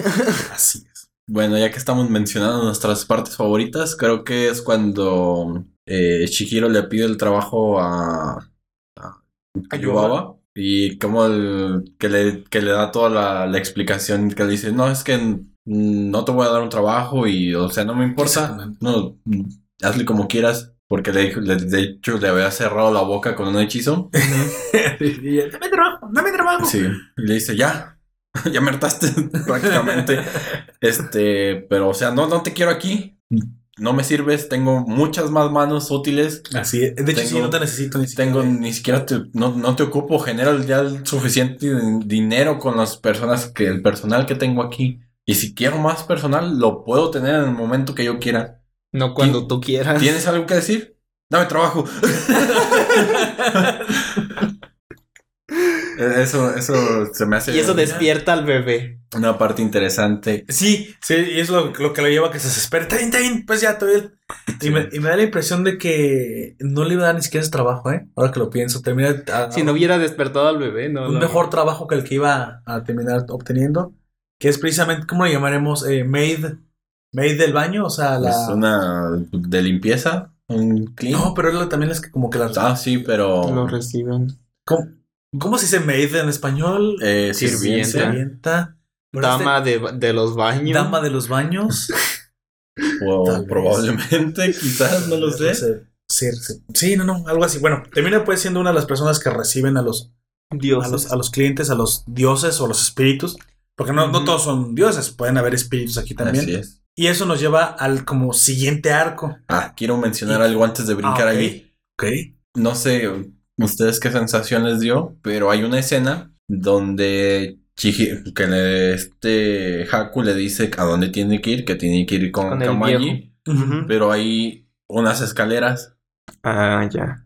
Sí, Y, y lo se toman bastante tiempo en, Ah, en- sí. en esa escena. Sí, sí, sube las escaleras. De camina, hecho, camina un montón y luego da vuelta. Va, No sé no, sé si recuerdes que esas escaleras están volando literalmente. Sí, solamente son palos o cosas Sí, sí. clavadas a la pared. Ajá, y están pues, en Sí, sí, una, no. una- Tan- una No tienen el, el pasamanos izquierdo, pues el. No es que no tiene pasamanos de ningún Ni de lado. ningún No, ni lado. lado. Pero, o sea, está como que al vacío, ¿no? Te puedes Sí. caer y. Sí, exactamente. Te escuajaringas. ¿Qué, les dio eso? A ver, platíquenme. Nada, porque yo he bajado ya por escaleras yo, no, así. yo no tengo. uh, tampoco tengo eh, vértigo. Sin embargo, sí me dio la, la impresión, como si ahora te estás diciendo, que para una niña no hasta el mismo camino es peligroso. Que está. O sea, de entrada, el solo, el hecho de tener que ir, a, ir al, al destino era un reto. Pero no te da tanta impresión porque parece que a ella no le importa el hecho de que estén volando las escaleras literalmente. Hasta que Pues, hay un punto en el que sí, sí, le sí le empieza a importa. importar. porque va pegada a la pared. Sí, Exactamente. Pero hasta que nota que está muy alto. Sí. no, o sea, desde el principio nota que está muy alto, pero sucede algo específico. Ella, mientras va caminando, uno de los escalones Ay, sí, se rompe. sí. se rompe. Y es cuando va. Falsea, ¿no? No, se No. rompe literal. Empieza, es- eh, se rompe y ella empieza a, bajar cierto, a toda velocidad. Digo, ¡ah, la madre! Está, está lleno de detalles, fíjate, no me, no me acordaba. Incluso creo que en esa escena, en un video, vi que los, es- los escalones están hasta hechos con la distancia específica. O sea, están dibujados como en la vida real deben ser los escalones. No, no, no me están escaleras puestas al, O sea, tienen el detalle, las maderas tienen como símbolos, como, ya ves como le quedan nudos a la madera, que hasta los nudos están dibujados en la madera, o sea, todo, todos los detalles. Pero yo me, yo me acuerdo, a ver, recuérdame el detalle, porque yo no le puse demasiada atención a esa escena. Son anchos los, las escaleras, ¿no? No. ¿no? No son tan delgaditas. Son, bueno, La, la niña está muy flaca y yo por eso da la impresión de que están muy Sí, anchos los escalones. pero Es no tampoco, tampoco es que. el- o sea, angosta, angosta no es. Pero, Pero, o sea, no es enorme. No. No es una que tú digas de un metro, dos metros, sino a lo mejor 40 centímetros, 50 a lo mucho. Y pues, pues es esto. O sea, apenas cabe la niña porque pues es una niña, está delgadito, me ocuparía menos espacio. Quiso pero- Miyazaki precisamente que desde un principio se notara lo que le estaba costando hasta en el camino, porque eso sí, Sí. fue, fue- fue a propósito. Pero es, hablando de eso del camino, sería su prim- como su primer paso en, No, el, su primer reto. Prueba. adversidad, porque pues llegar hasta allá abajo. La primera ya la falló, que era sostener la respiración. Bueno, sí. y ahí te, y No ahí fue te- culpa de la rana. y ahí te está dando otra. ¿Te imaginas si hubiera buena Sí. posibilidad De, que, lo hubiese de fallado. que hubiera fallado también ahí, si hubiera caído de las escaleras? Caería en agua. Eh, Pero en ese momento no hay agua. Te ¿o ahogas. Sí, no, pero es que ya habíamos visto antes que había agua. Pero. ¿sabes de a qué nivel No, estaba pues el la- agua? Y aparte la altura, o sea, todo. te- sí, está te está altísimo y además, cuando igual- la, la primera ocasión que, que ven esa agua de ahí, es nada, casi nada, porque la ves al, al, al ras del piso. Sí, pero eso es porque están en la parte de arriba de la colina. Pero cuando pasan al riachuelo, sí es cierto lo que dice Gunter. De hecho, es, es un riachuelo. Caminan hasta por encima de las piedras. Y las piedras no se ve que sobresalgan mucho del lecho del río. Pero cuando lo ves, parece un océano. Pero porque está muy grande. Pero está muy, es que es demasiado ancho y lo ve desde encima de las colinas. Entonces, está hasta como mal el nivel, porque para ese nivel tiene que estar entonces tapada la estación de tren. Ujú. O sea, está, o sea, no existe la estación de tren, desapareció la estación de tren, pues. Ahí donde estaba la estación de tren, el mundo y todo lo demás. Pero ahí La pasa el entrada, tren. a, Na- la entrada a Narnia y todo ahí- estaba. Ahí pasa el el tren tren. y la, la, la vez que les pregunta, ¿y qué es eso? Y que pasa, el- le dicen, ah, es un tren que va a quién sabe dónde, pero no deberías preocuparte por eso. Y Conecta el mundo espiritual con este Hokkaido, con Hokkaido, güey. no, pero cuando, cuando, Cuando se ve el, el tren por primera Osaka. vez que pasa, Pero casa. pasa, Cuando con tu casa en Osaka, güey. Con tu mamá en Osaka. este, pero pasa el tren y se ven las vías del tren Sí. y hay piedras ahí y lo de alrededor son piedras también y es allí donde más o menos caería, haciéndote una idea muy Vaga. no muy vaga, sino con los elementos que tenemos. O sea, de o, situarlos en un, en un espacio. Eso sí crees que de ese lado está en la profundidad. De ese- porque de ese- también toda esa información no la, Sí, no la tienes. Buen Sí. punto. A lo mejor cae en suelo Porque lo que, lo, a lo mejor es caída perpetua. como castigo. lo que sí es, Como el costal que de papas. eh, a la entrada de, de los baños hay un otro puente antes de, de llegar al, al de la mera entrada. Ujú. Y ese es por donde sí pasa el, el tren abajo. Y no sabemos exactamente cómo rodea. Queda empalada en un, en un tubo sobre todo. Bueno, ya después de matar a Chihiro de mil formas, cuando se cae, sí, sí es cierto lo que dices. Cuando va subiendo, falsea porque Bajando. Porque, y es cuando se pega más a la- se asusta, se pega más a la pared y ya se va pegada como a la pared, güey. Ay, me caigo. Luego hay un tubo. Pero eso es mucho después. Sí, no, es que falsea, se pega a la pared, pisa uno, se rompe y es cuando acelera y empieza a correr, pero no corre Ah, porque sí, ya cierto. tenga miedo, sino porque se está cayendo. Pero ¿cuál es el simbolismo ahí? O sea, O sea, pues es- cuando hay dificultades, acelera, aprieta. si está en contra, aprieta entonces más. Y entonces se da un putazo contra, creo que es una pared, ¿no? Es, pero, pero es que entonces, ¿es Sí, eso triunfar? pero es lo que te digo. O sea, es- era otro paso más en su viaje. Tienes razón, Y- creo que es importante de las escaleras. Eso es lo más importante. A mí sí me dio un chingo de ansiedad. Pero eso soy yo. Yo me acuerdo que una vez hace mucho tiempo, no recuerdo dónde ni nada, pero yo me acuerdo, ¿Te caíste de las escaleras? no, en unas escaleras iguales a esas, haber subido y bajado. ¿Fuiste a pedirle trabajo a Yubaba? Tal vez. las calderas. güey. no me acuerdo, solo eh, recuerdo ser Sé, más... sé el carbón. recuerdo ser un poco pequeño y escaleras así, porque yo iba viendo hacia abajo. Voladas. Así, como nada más en la pared y ver hacia abajo y ver, no había un vacío así como se dice, sino, sino que sí se veía al fondo que eran Oh, como sí, muchas sí, sí, piedras y eso. Yo como de... ¿eh? De hecho, ese tipo de piedras Chale. existen y suelen ser como vigas eh, eh, ensartadas. Ajá, como- clavadas a la... Sí, pero, pero son vigas porque Sí. suelen ser gruesas. Sí. Yo ya también ya he subido ese tipo de escaleras, no recuerdo dónde, tal vez en un parque temático. Bueno. Qué afortunado soy de no subir esas escaleras. ¿Te imaginas, Gunter, tú ahí y de repente truena el, el escalón? Yo no me imagino, güey. el vértigo. No, el vértigo es canijo. De hecho, el vértigo hace que la gente normal se termine hasta aventando de lugares como que no tienen que caer porque se marean tanto que terminan precisamente provocando su propia caída. Eso es el peligroso, el- lo, pe- lo peligroso del El vértigo, es eso. El mareo. Ay, no. Bueno, quizás no porque no he estado en tan, tanto, tan alto en esta circunstancia tan puntual, pero no me marea. Simplemente mi cerebro dice, o sea, güey, si te caes de Siempre- aquí, Se te cierra el culito, pues. si te caes de aquí, ya no, ya no vas a regresar, el ojete. No. Así que ponte las pilas y fíjate bien dónde pisas porque un mal, bien. un mal, un mal paso te carga la verga. Yo me acuerdo de la primera vez que sentí algo así. Fue una vez que fuimos a un hotel. Cuando estaba chiquito, que, cuando íbamos seguido a la playa, pero era un hotel de varios pisos. Vaya. Y yo me acuerdo a verme. eh, eh, mi mamá entró al baño, mi papá no sé dónde estaba, y yo me asomé. Eh, y nada más estábamos yo y mi hermana. Y yo me asomé. Y el barandal, yo cabía perfectamente por la- el barandal. Así me hacía hacia la letra, me podría haber aventado. No. Y yo nada más hice, saqué la cabecilla entre los esos y me asomé. La gente se veía como hormigas, güey. La olla que al rato. No, ¿sabes qué? Lo más, ah, lo, lo más, lo más cagado. Al rato raza. Aquí va una de las razones por las que a veces, a veces no soporto a mi hermana. Mi hermana me hizo un empujoncito así. Pero como estaba nada más así, nomás lo que pasó Oh, fue que me dio un putazo en los hombros porque me aventó. Estabas como trabado con los brazos. Sí. A la hora que te... Sí. Si no llegan, llegan tus papás y, Tu y- imprudente mata asesina, güey. O sea, y tu hermana como de sentada en, en- en la cama, güey, viendo la tele. se cayó. Sus papás. Yo le dije que no. Ay, Se aventó Chale. Y no lo.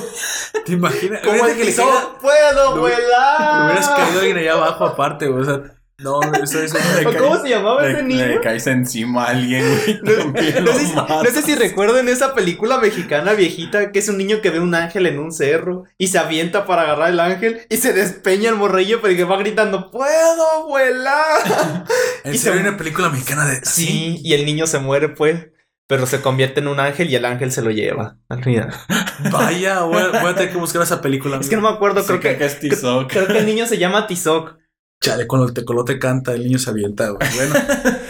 O no, o no, o no sé si me acuerdo, su papá es el que se llama Tizoc, porque que pasan no. muchas dificultades, compran un pollo que le cae mal en el estómago al niño. ¿Es esto Remy mexicano o qué? Sí, güey. Parecido. Es un, es un drama y es una de mis películas favoritas. Ahorita no me acuerdo bien del nombre, güey. Está muy cruel todo eso. Junto con la de Macario.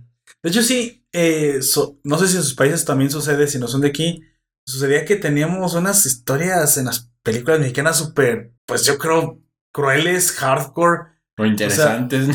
Y pero estaban tiempo- manchadas, o sea, estaban Sí. manchadísimas las películas. Pues Macario literalmente es, este también- conoce a la muerte. Pan y vino, ¿cómo se llama? Marcelino Marcelino Panino. Pan y vino también está cruel, Marcelino Pan y vino. O sea, en todos lados es matar al niño. ¿Qué onda? Pues, ¿qué, qué hicimos, güey? O sea, Matar niños. matar niños, pero creo que era como para tipo los hermanos Grimm, ¿no? Que son crueles en sus historias para Pero en el caso este de este niño y de Marcelino Panivino se mueren o, o Por fanatismo religioso. no, no- no por fanatismo eh, eh, no, bueno para nosotros se vería como fanatismo religioso sino eh, pero es como para trascender a, a Ah, estar con Dios o sea aquí estás dando el mensaje de que está bien que se muera el niño Por Dios.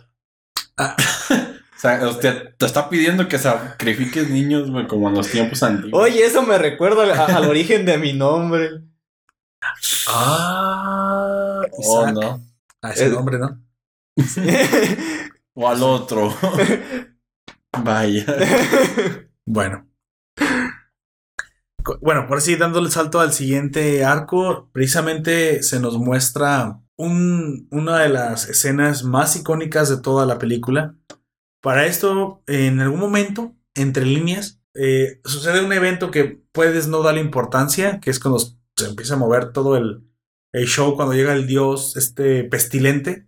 Mm. Pero entre que toda la gente estaba eh, como ocupada, los otros o algunos los hay, hay un momento en el que Bueno, también hay algo, un, un detalle a, a decir antes de avanzar con esto. Ujú. Es que mientras estaba siendo entrenada para trabajar ahí, a conocer todo esto, este Ajá. mundo de los Con baños, Lynn que es la que le está Con ayudando Lynn. Con Lina, ajá, la, la muchacha que le ayuda. este, en una de esas tareas que tiene que hacer, aunque tampoco era su propósito ser bonita, Sí, no. porque de hecho eh, mencionaban que ese personaje estaba diseñando para ser un poco más masculino en su, en su personalidad y en su Más, más ruda. Ajá, más ruda. Y que no tan femenina. Y ese, y, pues lo logra. O sea, tiene, Sí, tiene, sí. tiene esa personalidad. Pero en una de esas tareas que tiene que hacer eh, Zen. an- a- aquí ya es Zen, ya no es antes Chihiro. eh, tira el agua. Va, le piden que vaya a tirar agua pues a algún lado. Sí. Ella no sabe a dónde. Y pues los demás suponen que ya sabe. Lo que realmente ella pues es nada más buscar dónde. Y abre uno de los... eh, en un- en un pasillo Así hacia afuera. Ese es el que iba a mencionar. Ah, ¿este precisamente. Y que entre. en- Iba a decir entre líneas, precisamente. Entre que el movimiento sucedía y ella estaba en el entrenamiento. Pasa que todo el mundo está distraído y no Sí. ven que Zen se encuentra a. Síguelo, no, síguelo Pues narrando. sí, se encuentra a un A ser Cabra, güey. O sea, si la ves la primera vez, te quedas. ¿What? Así como ¿Qué es de eso? ahora, ¿qué pedo? Ahora, güey. sí se Pues, ¿Qué haces ahí? Pero el sin rostro está macabro en el diseño. Ya te acostumbras, Yo, pero. este, Sí, pero sí. Yo tengo, bueno, no sé si todavía le tenga miedo, pero uno de mis primos le tiene terror a ese personaje. Pues, y, no, y no lo culpo. De Está hecho, te, tétrico. me da más terror, o sea, te daba más terror cuando lo ves así. Obviamente también no me da terror porque ya estaba grande, pero sí lo pensé. Dije, güey, ese personaje no está para niños. No jodas. Y cuando lo ves ya gordo y comiendo, es cuando menos miedo te da porque se asemeja como a un animal salvaje. Y los animales salvajes, pues ya los conocemos. ya Le- los sabes que les tienes que tener cuidado y eso, Sí. pero pues no te da Pero tanto pues es, miedo. pero tú ni siquiera es sabes qué es. Ine- inexpresivo. ¿Qué habla así como quedito? Dije, what? Y ni siquiera tiene un. Ni siquiera sabes si es su rostro. ¿te imaginas que a tu casa, tú que tienes que caminar un poco oscuro, que te encuentres en la esquina un, un cosplayer de ese vato ahí pa- parado, güey? ¿Te imaginas un cosplayer del sin rostro ahí Y pues cuando te acerques ya no es un cosplay. abajo de una lámpara titila, titila, y de repente se apaga y luego vuelve a prender y ya no está? Y está cerca de. Y en realidad son dos tipos. Chingadazo al aire, son los morrillos. Ahí sí, le pegas y le pones la, ca- la cabeza. Le, No, no, le le, pegas- le pegas a uno y, y se, y se cae la mitad de uno porque el otro lo está deteniendo y te asustas más porque dices, chingado madre, lo partí a la mitad. ¡Ay, no! No, güey, no, qué pedo con esa madre.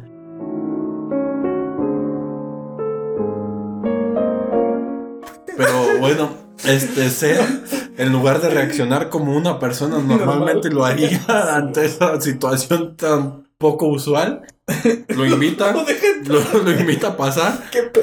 Está Porque haciendo. por- Te ves macabro y te dicen, por favor, pásame.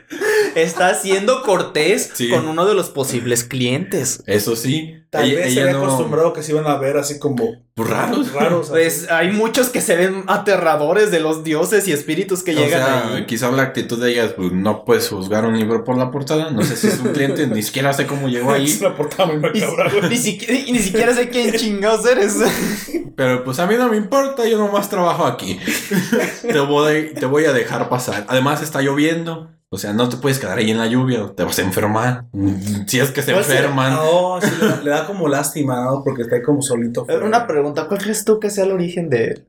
¿Por qué está ahí? El sin rostro, ah, ok.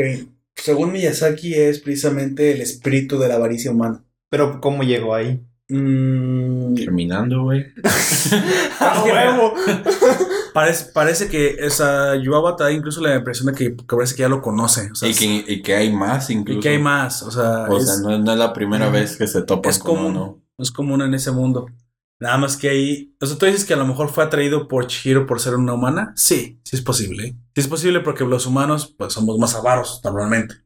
Pues bueno, lo, lo, lo deja entrar como los vampiros. Creo que ese se fue el error. No debió dejarlo entrar. Pero pues tampoco te dicen que no puede entrar por la puerta principal. No sé. A lo mejor sí sabía que el. quizás que- sí no puede entrar por la puerta principal, porque si son un problema en ese mundo y como es una bruja, Pero puede de todas tener maneras, forma- ninguno de los otros en el hotel lo con- conoce a ese ser.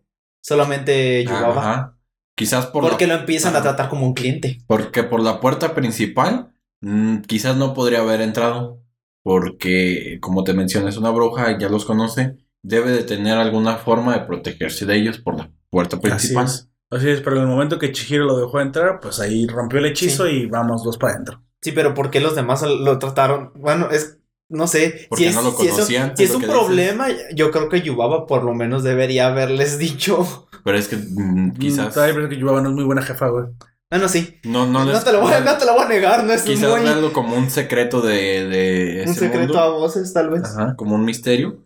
Y pues por eso no dijo, ah, pues no, no hay problemas. Y, y es que aparte en ese mundo no todos son clientes de ese. O sea, pueden ir. Parece un festival. Pueden ir a la comida afuera. Solamente cuando cruzas el puente y llegas a las puertas, ahí es cuando ya te conviertes en un cliente. Porque te fijas, hay entradas y salidas, hay entradas y salidas.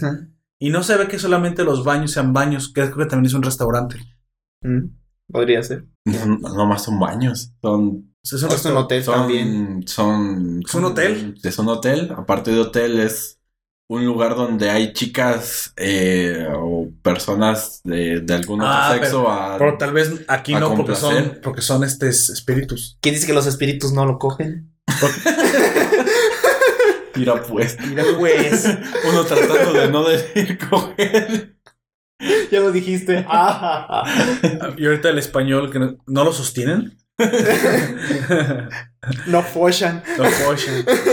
No echen el polvo.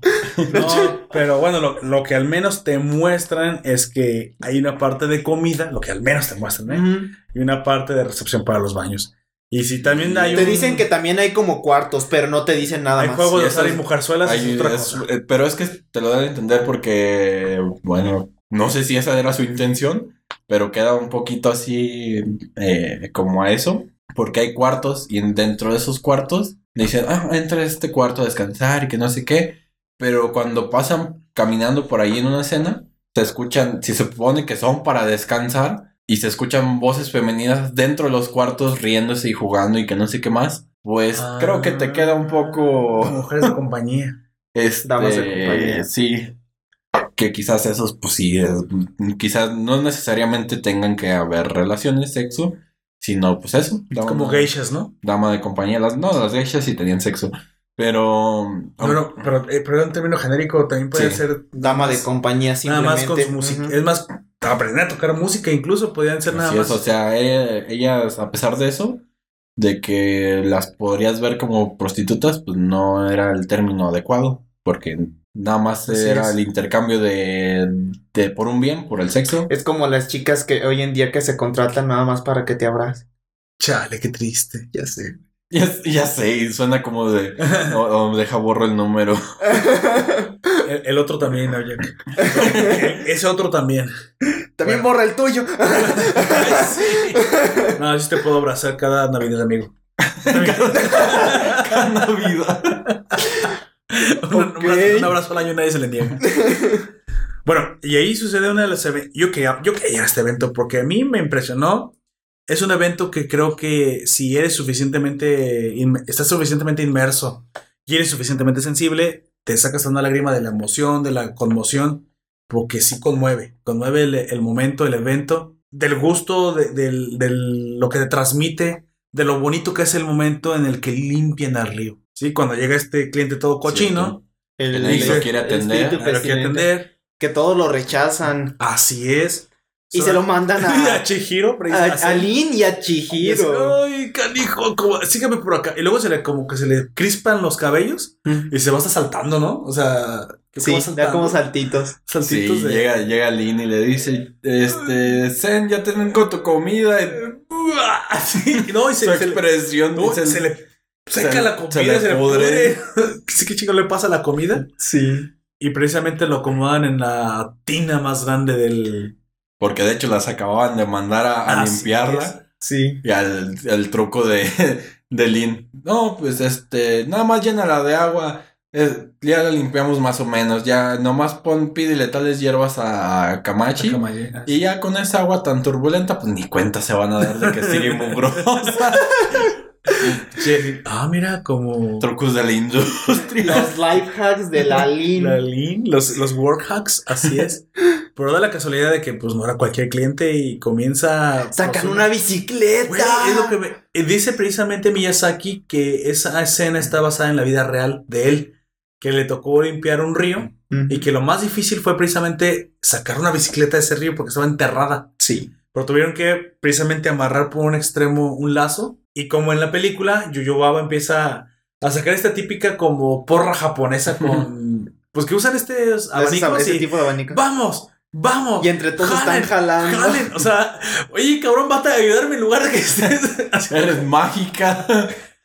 Pero fíjate que sí existe el, el, el cheering. eh, Ah, sí. el- o sea, Pues eso, sí es cierto que si te echan porras, si le echas más ganas. Ah, O sea, sí existe. Hay, hay o sea que si te que echan porras para cagar, cagas más. Espero que no sea para eso, amigo, pero a menos que estés... No creo que necesites porras para eso, Gunter. A menos que cagues mucho. Pero ¿qué te dicen la- la- las familias luego? Eh, de- evacúes. Evacúes. Cuando vas a... Por, por eso oyentes. Evacuar también puede significarse vomitar, dependiendo del contexto. O salir de un lugar en situación de riesgo. Evacuar por el ending del sistema digestivo. Ay, eso está chingón. ¿Te imaginas? Tú cada que haces del baño sonando musiquita, güey. Na na na na na na na na La, la, la, na. la S, güey, mientras sale del cuerpo. ¿Y por qué tiene que ser la de Fire Force? No sé, fue lo primero que se me ocurrió. La S como de... Vaya, este, este ha sido el final de mi vida. No puedo imaginarme un final tan trágico para todo lo que he vivido. Y saca un micrófono Era y empieza a cantar, güey. Final, final dramático, ¿no? De su serie. Y, y cuando va saliendo el, el, el ending. no sé nada. Me to them. Y la caquita en el baño dando, vueltas. Let me play among the stars. Let me flush the stars.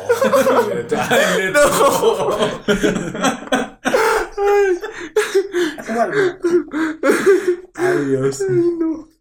Chale. Entonces Bueno, estábamos sacando sí. una bicicleta. Estaba sacando una bicicleta. y te eres sincero que hasta tú te emocionas. Es que te emocionas. Sí. el, Jalen. Y tú dices a la tele, jalen, cabrones, Pues, jalen. de- de- Agarras de a Gunter y lo Jala, jalas. güey, jala. Y lo Ahora- jalas. Nomás de un lado.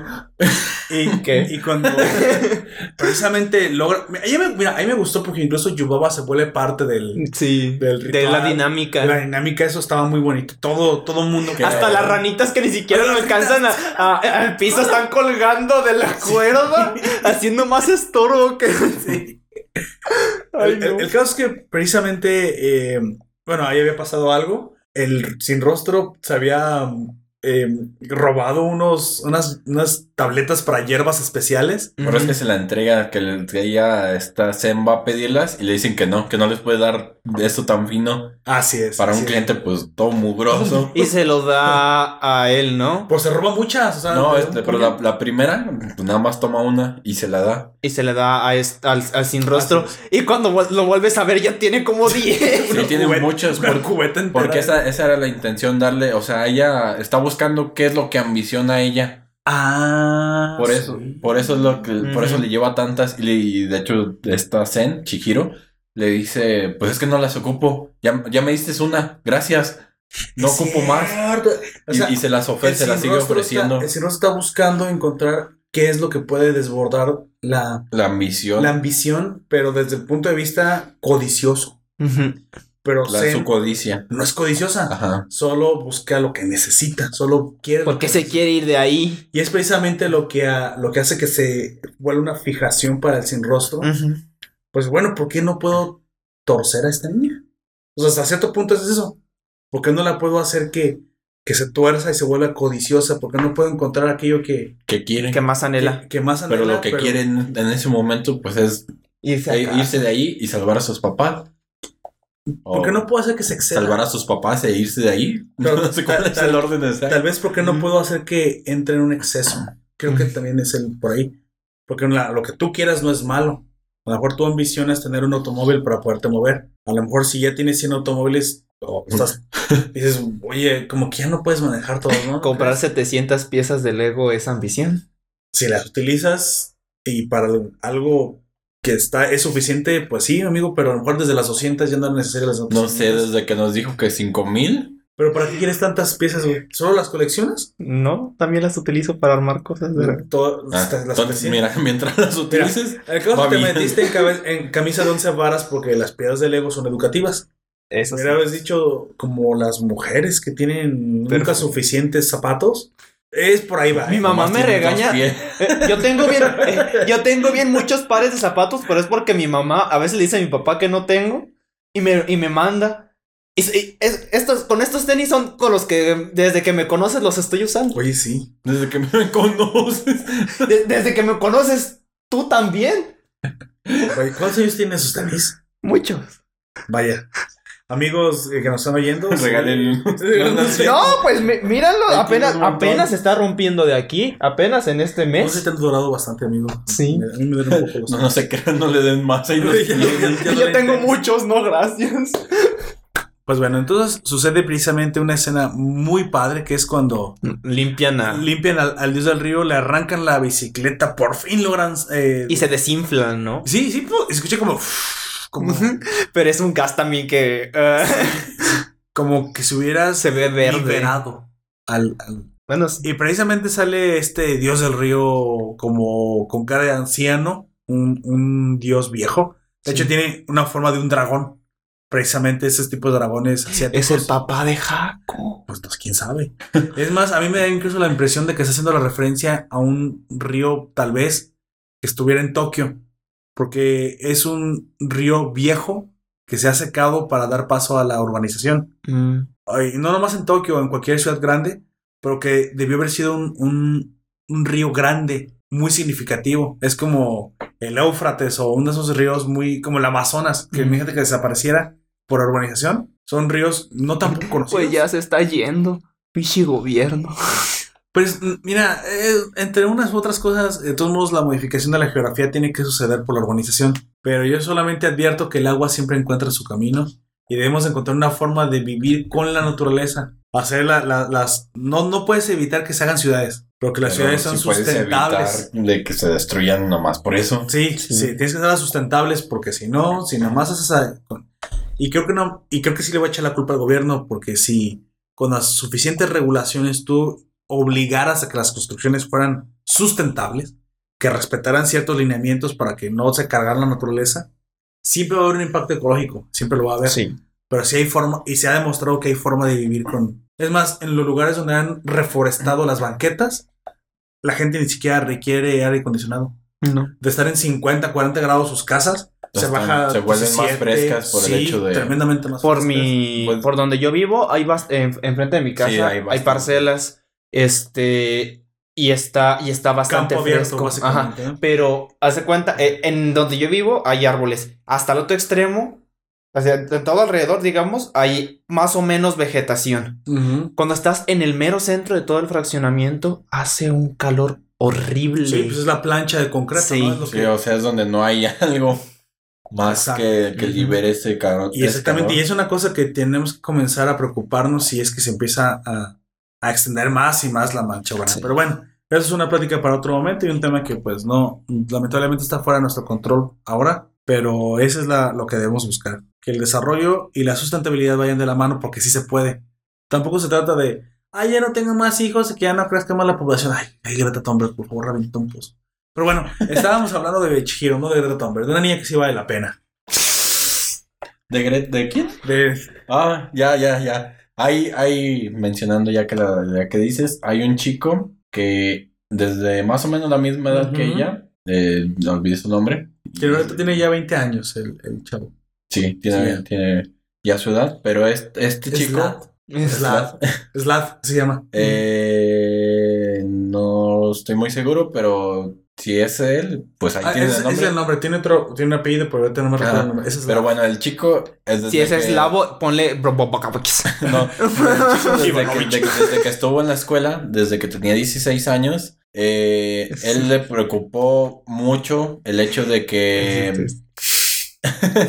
él le preocupaba mucho el hecho de que los océanos se contaminaran y en base a eso empezó a desarrollar todo, todo un, un proyecto de cómo limpiar los océanos, Los de, una, de una manera pasiva, aprovechando las corrientes que Es tienen. exactamente con un flotador. Ajá, que con un flotador que recoge la basura. Por el plástico específicamente. Sí. Pero, cre- creo que nadie, casi nadie.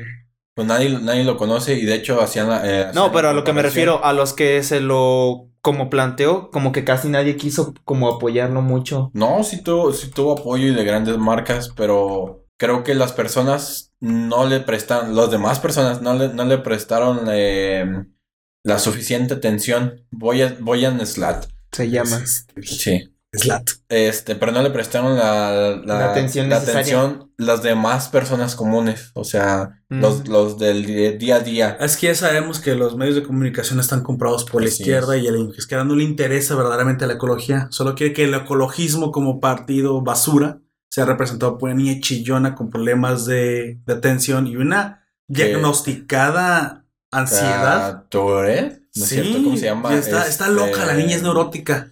Greta. Sí, y No, alimentan ¿cómo la se neuro- Este, no. How dare you? No, por Dios. Eh. Tourette no. Este. Asperger. Asperger. Ese. Estás pendeja. es lo que-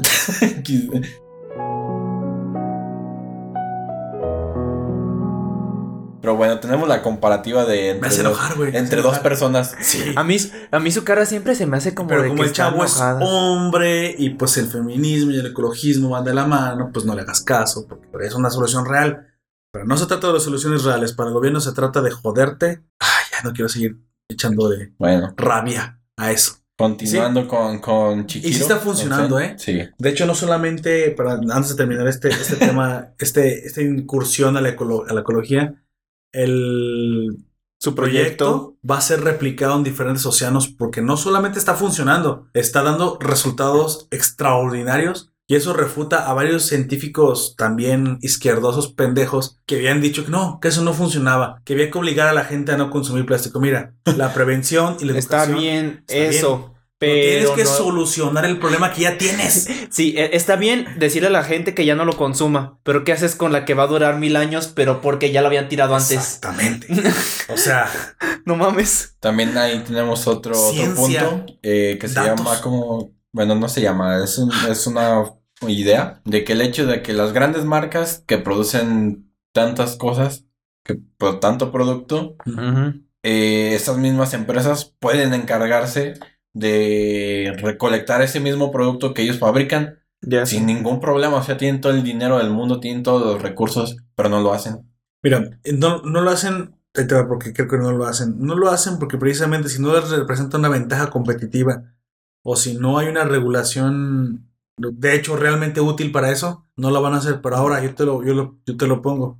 El mismo, el mismo mercado regula. Otra vez de nuevo, el mismo Así mercado es. regula. Si todas, si el incentivo es ganar más dinero, lo utilizas a tu, a tu, a tu beneficio. Diles, ¿sabes qué? Si eres una empresa socialmente responsable y recolectas la propia basura o, o- o pones contenedores especiales y te esfuerzas, te quito impuestos. Pero el pinche gobierno no lo hace. Entonces, ¿de dónde, también, ¿de dónde viene el incentivo a que las No. marcas lo hagan? Pero, por ejemplo, hay buenas cosas como lo del plástico. Puedes re- reciclar plástico. Sí. ¿Te imaginas todas las botellas O- de coca? Te digan, ¿sabes qué? Si fundas una empresa que se dedica a reciclar, cero impuestos para ti. O a lo mejor ah, no cero. ¿cómo crees? ¿Cómo? pero no, sí, más. ¿por qué? ¿Por qué no? O sea, Bueno, para que se los quede el pinche gobierno depende, depende de qué, de cómo. y se lo dé a los sindicatos. Quizás véalo como a su contribución. Respira. O sea, la contribución que, que ofrezca a la sociedad. Porque obviamente, pues esos son, son impuestos. Lo, ese dinero generado para la sociedad. Este, Que se- termine en las ajá, manos de los políticos y todo. Sí, pero que, que ese impuesto, como De tú alguna dices, manera u otra quizás no, no llegue a ser el, el 0% de impuesto. Yo, yo tuve una discusión precisamente con un amigo y le dije, estoy bien, estoy de acuerdo que las cuotas que se paguen sean aprovechadas en beneficio de la sociedad. Porque El para eso problema son. es que no se aprovechan para eso. Exactamente. Entonces, esos impuestos no terminan en tu calle, no terminan en la electricidad que ilumina tu casa. Olvídate de eso, eso es ingenuo. El 5% de la masa de impuestos es suficiente para dar todos los servicios que tienes. El otro 95% termina en manos de esas personas. Sí. Entonces, es entendible que la gente no quiera pagar una parte de lo que gana, porque esa parte, pues solamente el 5% termina regresando cuando es precisamente la razón por la cual das impuestos. No hay otra razón por la cual dar, dar impuestos, ¿eh? El gobierno no tiene por qué existir y muchas personas están ado- adoctrinadas y piensan que, que es necesario porque me quedo sin Eh, gobierno. Eh, es O que nuestras eh, nosotros no como existe, ser nosotros como ser eh, como- nosotros como seres sociales por lo general ten- tendemos a por así es que no, no sé cómo se Pero, dice. pero mira las formas de organización que existen que Por no eso- son gubernamentales. por eso a lo que me refiero se tiende a seguir un líder de alguna manera u otra. Estoy de acuerdo. sí. Y, y la y, y como ya está eso establecido de, de hace un tiempo se podría decir que lo ven fácil porque no quieren cambiarlo Tan fácil que se vean los datos. Ve, ve la eficiencia del gobierno en una cosa que compite contra la iniciativa privada.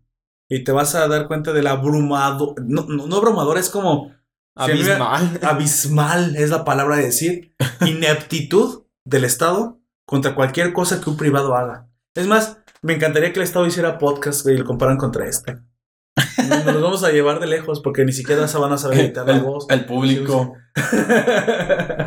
estaba viendo un Algo de estaba Chihiro. escuchando de- algo de Chihiro. Termina siendo política.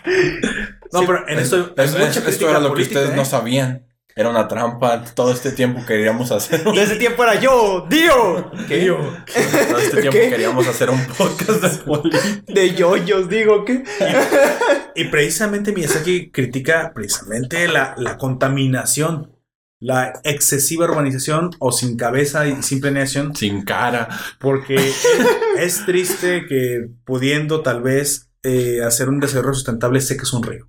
Sí. Es que un río, te yo, yo crecí yendo a ríos. Pues Podía- cuando se podía tomar el agua de los ríos, era cristalina. O me, me la tomo y güey, te- me va a dar cólera, antrax. no sé Antrax, qué feo.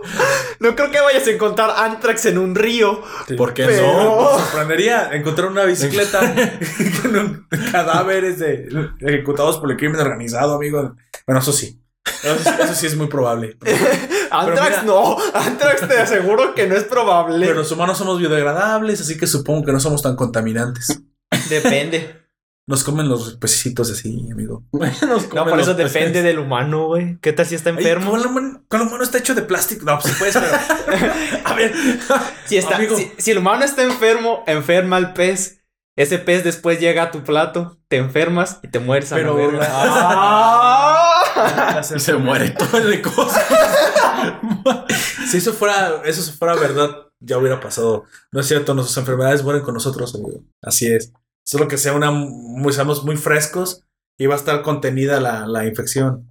como, como las ballenas cuando se llenan de gas. Ah, ¿qué pasa cuando se llenan de gas? Cuando se varan y se llenan de gas, explotan. Ah, pero sí. Lo más cura es que me lo imaginé y yo explot, en mi mente explotan y yo no, seguramente eso no pasa. Cualquier cadáver se infla de, con el sol. explota. Así es. Como los perros que atropellan aquí en las carreteras. No, porque un está- globo, son lo de la. No, no, no, porque los despuchurran así de que el- No, yo he visto unos que no los golpean, los dejan muertos a la orilla de la carretera y se inflan con el tiempo. Y luego pasas y pasas y pasas. Oye, es una tengo- bomba de tiempo esa yo tengo una pregunta de mal gusto. ¿Qué le pasa a todos esos perros muertos a la orilla de la carretera? Los recoge los de sanidad y los incineran. Si hay alguien que los recoge, alguien los recolecta. No lo sé, nunca me. Los que recogen basura, los que la gente que ¿Cómo recoge desaparecen los basura. cadáveres de perros? güey? eh, De humanos, No. Este, a veces se lo puede llevar algún otro animal para comérselo, pero los de sanidad son los que lleva. Y si está muy aplastado, tienen palas es para levantarlo de ahí. Aquí no hay, pues, un depredador que se lleve a los perros, amigo. No, por eso depende pues del lugar. Eh, por Somos- ejemplo, somos por el libramiento, coyotes. tal vez allá sí hay algún coyote que se lleve los animales muertos. sí. Pero en el centro, no creo. Es No, los pues que. ahí los tienen que levantar alguien. Los de sal- algo. Por eso les estoy diciendo que yo ¿Sanidad? sé. Ah. Son los de salubridad. Vaya. Oh. Yo ni siquiera sabía. Pensé que mágicamente se aparecían los cadáveres. Dije, qué buena Les, onda. le- les digo que hasta les, lo luteaba. güey. les digo que hasta les dan, les dan palas, aunque Creí que les iban a, ibas a decir buen dinero. no para levantarlos si están muy pegados como los chicles. Sí. Así. No puedes. Mira, pues. De hecho, no me acuerdo en dónde vi, este, vi que Ay, no. había un vagabundo que ahorita que dijeron lutear. Que- ¿Estaba tirado el vagabundo? No, él Ah. luteaba los cadáveres de los animalitos, güey. Para seguir comiendo. Ah, Bueno, ahí no creo que sea. Comiendo. Pues que es como. A menos que el animal esté. Más bien se arriesga que le dé rabia. porque le... Sí, güey. Sí, es lo que menos que. Porque los animales, lo que, lo que tienen los animales salvajes es rabia. Sí. Pero no todos lo tienen. Algunos animales lo tienen. Tienen rabia Ahí son, ahí sí son. Ay, no. ¿Quién eres, ya. Mewtwo? que odia a los humanos. He aprendido que lo que uno haga con el don de la vida no es importante, es lo que. Ah, no, no es lo que es importante, perdón. Ya te equivocaste, no. Ya, ya, ya se jodió. Ya. Se jodió la reflexión. nace, chale. Jodiste la reflexión. Sí, joder. la reflexión. Bueno, yo lo voy a decir serio sin hacer tanta. Era. Él decía que las circunstancias en las que uno nace no importa, sino es lo que hagas con tu vida, lo que importa. Y todo el tiempo estaba. Estaba eh, con, eh, precisamente encole- encolarizado con los humanos por haberlo creado. ¿Quién es? ¿Un millennial de. un nini de 20 años, güey?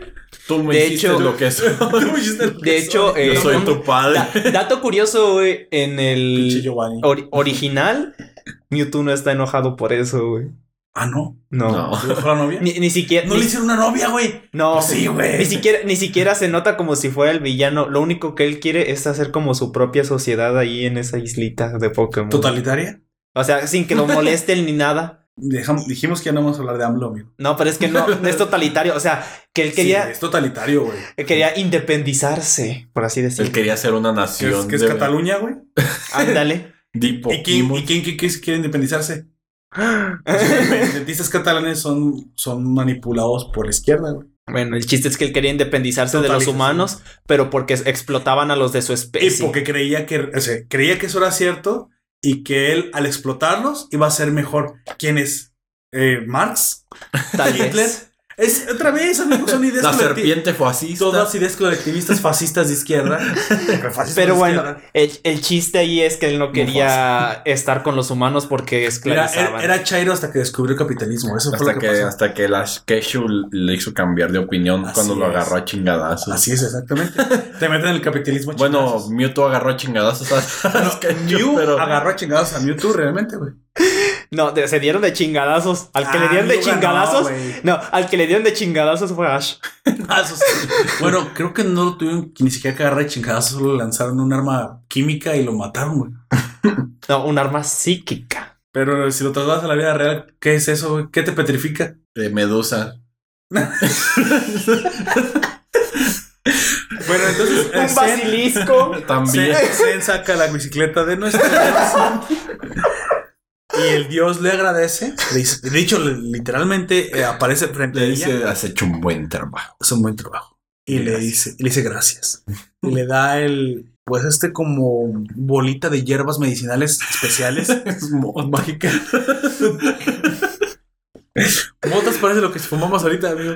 Porque Yo no puedo, yo estoy medicado. No, ¡Oh! es medicinal. Es medicinal. Bueno, mira, amigo, deja de explotar las grabaciones. No le gritas al micrófono, no tienes la culpa. Ay, lo La siento. gente qué culpa Eh, tiene. este, este. Bueno, Haceme. está bien, ya les pediste, pero no todo está bien. Sin embargo, esta bolita sería mucho más protagónica de lo que creemos. Y casi, Esta casi in- inmediatamente esta planta de dudosa procedencia. Mira, estaba en un río. Son hongos. Debe haber sido, sí, algo. El algo- musgo. eh, unas algas marinas, porque Hongos. ma- ¿Marinas? unas algas.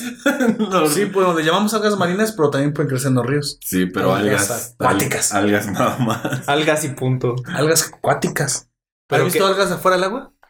He visto hongos. Por eso no. He visto mo. No, Que- sí. que- Por eso musgo. no hay algas fuera del agua. Por eso solamente di algas. Eso es lo que te estamos corrigiendo. Pero quiero decir las de río. Pues, algas de río. y así, algas de río. Nunca he escuchado algas de río. Al- algas de agua dulce. Álgame Dios. bueno, está bien. Algas. A esas algas, exactamente que le dio. Voy a pensar que fueron unas algas medicinales. Y Yo sigo precisamente. creyendo que son hongos. Lama es lama. Lama. Sí, puede ser, sí. El caso es que inmediatamente eh, las necesita en el siguiente arco. Aquí cierra esta parte tan bonita que fue precisamente salvar al que fue la ecología. ecología y salvar al dios del río. La, Después, ahora vamos a hablar de. Cabe destacar que hay un detalle muy importante. Cuando se va, obviamente paga. Y como los ríos llevan oro, supongo, les deja Sí. oro, pepitas de oro por todos lados. Sí. es- de hecho, es, es- Es verdad. es verdad. Fiebre sí, del oro. La fiebre del oro que se dio en California. Entonces, en la noche sucede algo muy, muy específico. Y eso sí hay que mencionarlo porque fue como que el inicio del, del, del terror. del terror que ellos. sucedió aquí. Y, y fue donde el simbolismo del Sin Cara es tan importante. Porque primero aparece el señor Sapo, este que, que es tan, tan chistoso. Y todos, y todos está. El que le quiso Buscando. quitar el- el- la lagartija a Lynn, ¿no? Así es. Y es tan chiquito que puede. No, es, es otro. ¿Es la rana o es el sapo? No, es una, es una rana más chiquita. Entonces ese- es la ese- rana. Es la rana no. que se congela entonces. Esa es la rana que se congela. Ah, ok. El, el, el que tú mencionas es el otro, es el encargado. Ujú. Entonces anda con un palito, ¿no? Tratando de Sí. sacar las rendijas Está eh, las últimas pepitas. oro. Y sí encuentra una pepita muy chiquita. Y, y inmediatamente en cuanto lo encuentra, le cae una piedra. O sea, pues, en su perspectiva, le cae una piedra mucho más grande al frente. Y empiezan a caer un montón. ¿Qué sucede? Es que el- a ver al. al Sin al Cara Sin le está ofreciendo, pero de una forma malévola, güey, como macabra. No, es se una como- manera eh, exagerada y macabra, mejor dicho. Sí. Y con el tiempo se empieza a hacer cada vez más malévolo. Y le dice, ven, ven, toma el oro. Y pues, Pero no, yo no, no es que esperé que, fuera. Pero es que no, no le habla, solo le hace las Ah, señas. sí lo atrae, tienes. Muy rara vez habla. No, es que no puede hablar. No sé Ay. si te diste cuenta, no habla. Hasta, Ay, no, hasta que hasta que Comen se lo- suficientes que se lo traga, ¿no? Después de que se lo traga. Ah, es Sí, cierto, es cierto, es cierto, cierto. es cierto. Roba la voz de este. Y precisamente. De hecho, sí, es la misma voz. la misma voz. Lo traga y ya, como dice Gunter, puede hablar.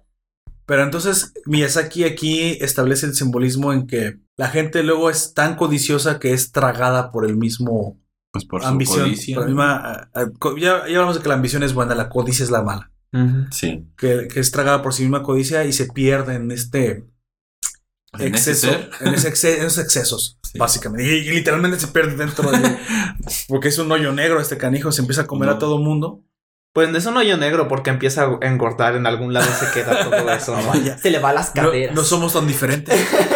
literalmente se le van las caderas. O sea que, ¿qué pasaría después de que los dijera? Pues que parece que ¿Se no mueren? Los, no los digería. Los hace caca. O sea, van a- al ending. Ya, evacúa. Ese es. Hay tantas palabras finas, güey, para. Me gusta decirlo, decirlo así, güey. No, no, mira música lo diga así. Caca. No, Caca. pues. Pero, pues, de hecho, esta todavía no se escucha tan mal. Creo que la más vulgar que tenemos, pues, es mierda. Pero, Voy a empezar a decir mierda si no me dejas decir caca. Puedes decir estiércol, ¿te parece un punto Apren- medio? Estiércol de- suena más. ha aprendido de Chihiro. Voy, a ser como Chi- Chihiro con Yubao. Mira, puede ser una sí, una no. ¿Qué te parece? Caca. Una jaja. Vaya. Eh, Puedo decir caca ¿Te y popó. ¿Te piqué muy fuerte, amigo? No, si no estoy esperando que me piques otra vez. ¿Estás, estás llorando? No, estoy llorando de la risa. Ah, qué bueno. no, las, las personas que nos escuchan, ¿Por qué ¿qué le acaba de hacer? Lo picó. Me lo picó- picó muy duro. Me picó el estógamo. Pero estoy esperando a que lo hagas, por eso me estoy tapando. No, no creo en la violencia. No. A veces, pero no sé. Justifica. Entonces voy a decir caca y voy a decir popó. Entonces, Justificada. Ah, está bien. Popoy a huevo. del 2. Del do- Eso suena mucho a algo que diría mi sobrino. De las dos. Voy, eh, ¿voy a ser del 1 o voy a ser del 2? Bueno, aquí el punto que tú tratas es muy importante. No, no sé si incluso por el simbolismo que le muestra, siquiera los dijera. Porque, porque Solamente si crece y crece. podría volver a ser más flaquito. Porque entonces está demostrando que se vuelve una, una bola inmensa. Pero, O sea, para- ¿cuál, ¿cuál es su propósito de...? De, de- De- demostrar que la corrupción Sí, y o la sea- codicia crece hasta Te un punto inmanejable. Que te comienza Eso sí. a, a pero- provocar problemas en la En sociedad. una... Como ser que come. O sea, aparte de, de ese simbolismo, No, pues ¿por qué, que co- digerir. por, por qué comería? O sea, esa es esa, De eso vive. mi, mi, mi pregunta. ¿A cuántos? No, no creo que ni que puedan ni defecar, yo creo que los No. absorbe, güey. O sea, ¿qué, qué era lo que sucede con, Como con esas personas? las plantitas con el agua nomás hacen. Con el tiempo suficiente los disuelve, yo creo, y se vuelven parte de parte del na- de la nada. O sea, es En el árbol, parte del árbol. que Sí. la codicia sin rostro que lleva a un caos te termina perdiendo en la nada. O sea, ese, ese es un simbolismo pues que maneja Miyazaki. Mm. Podría ser.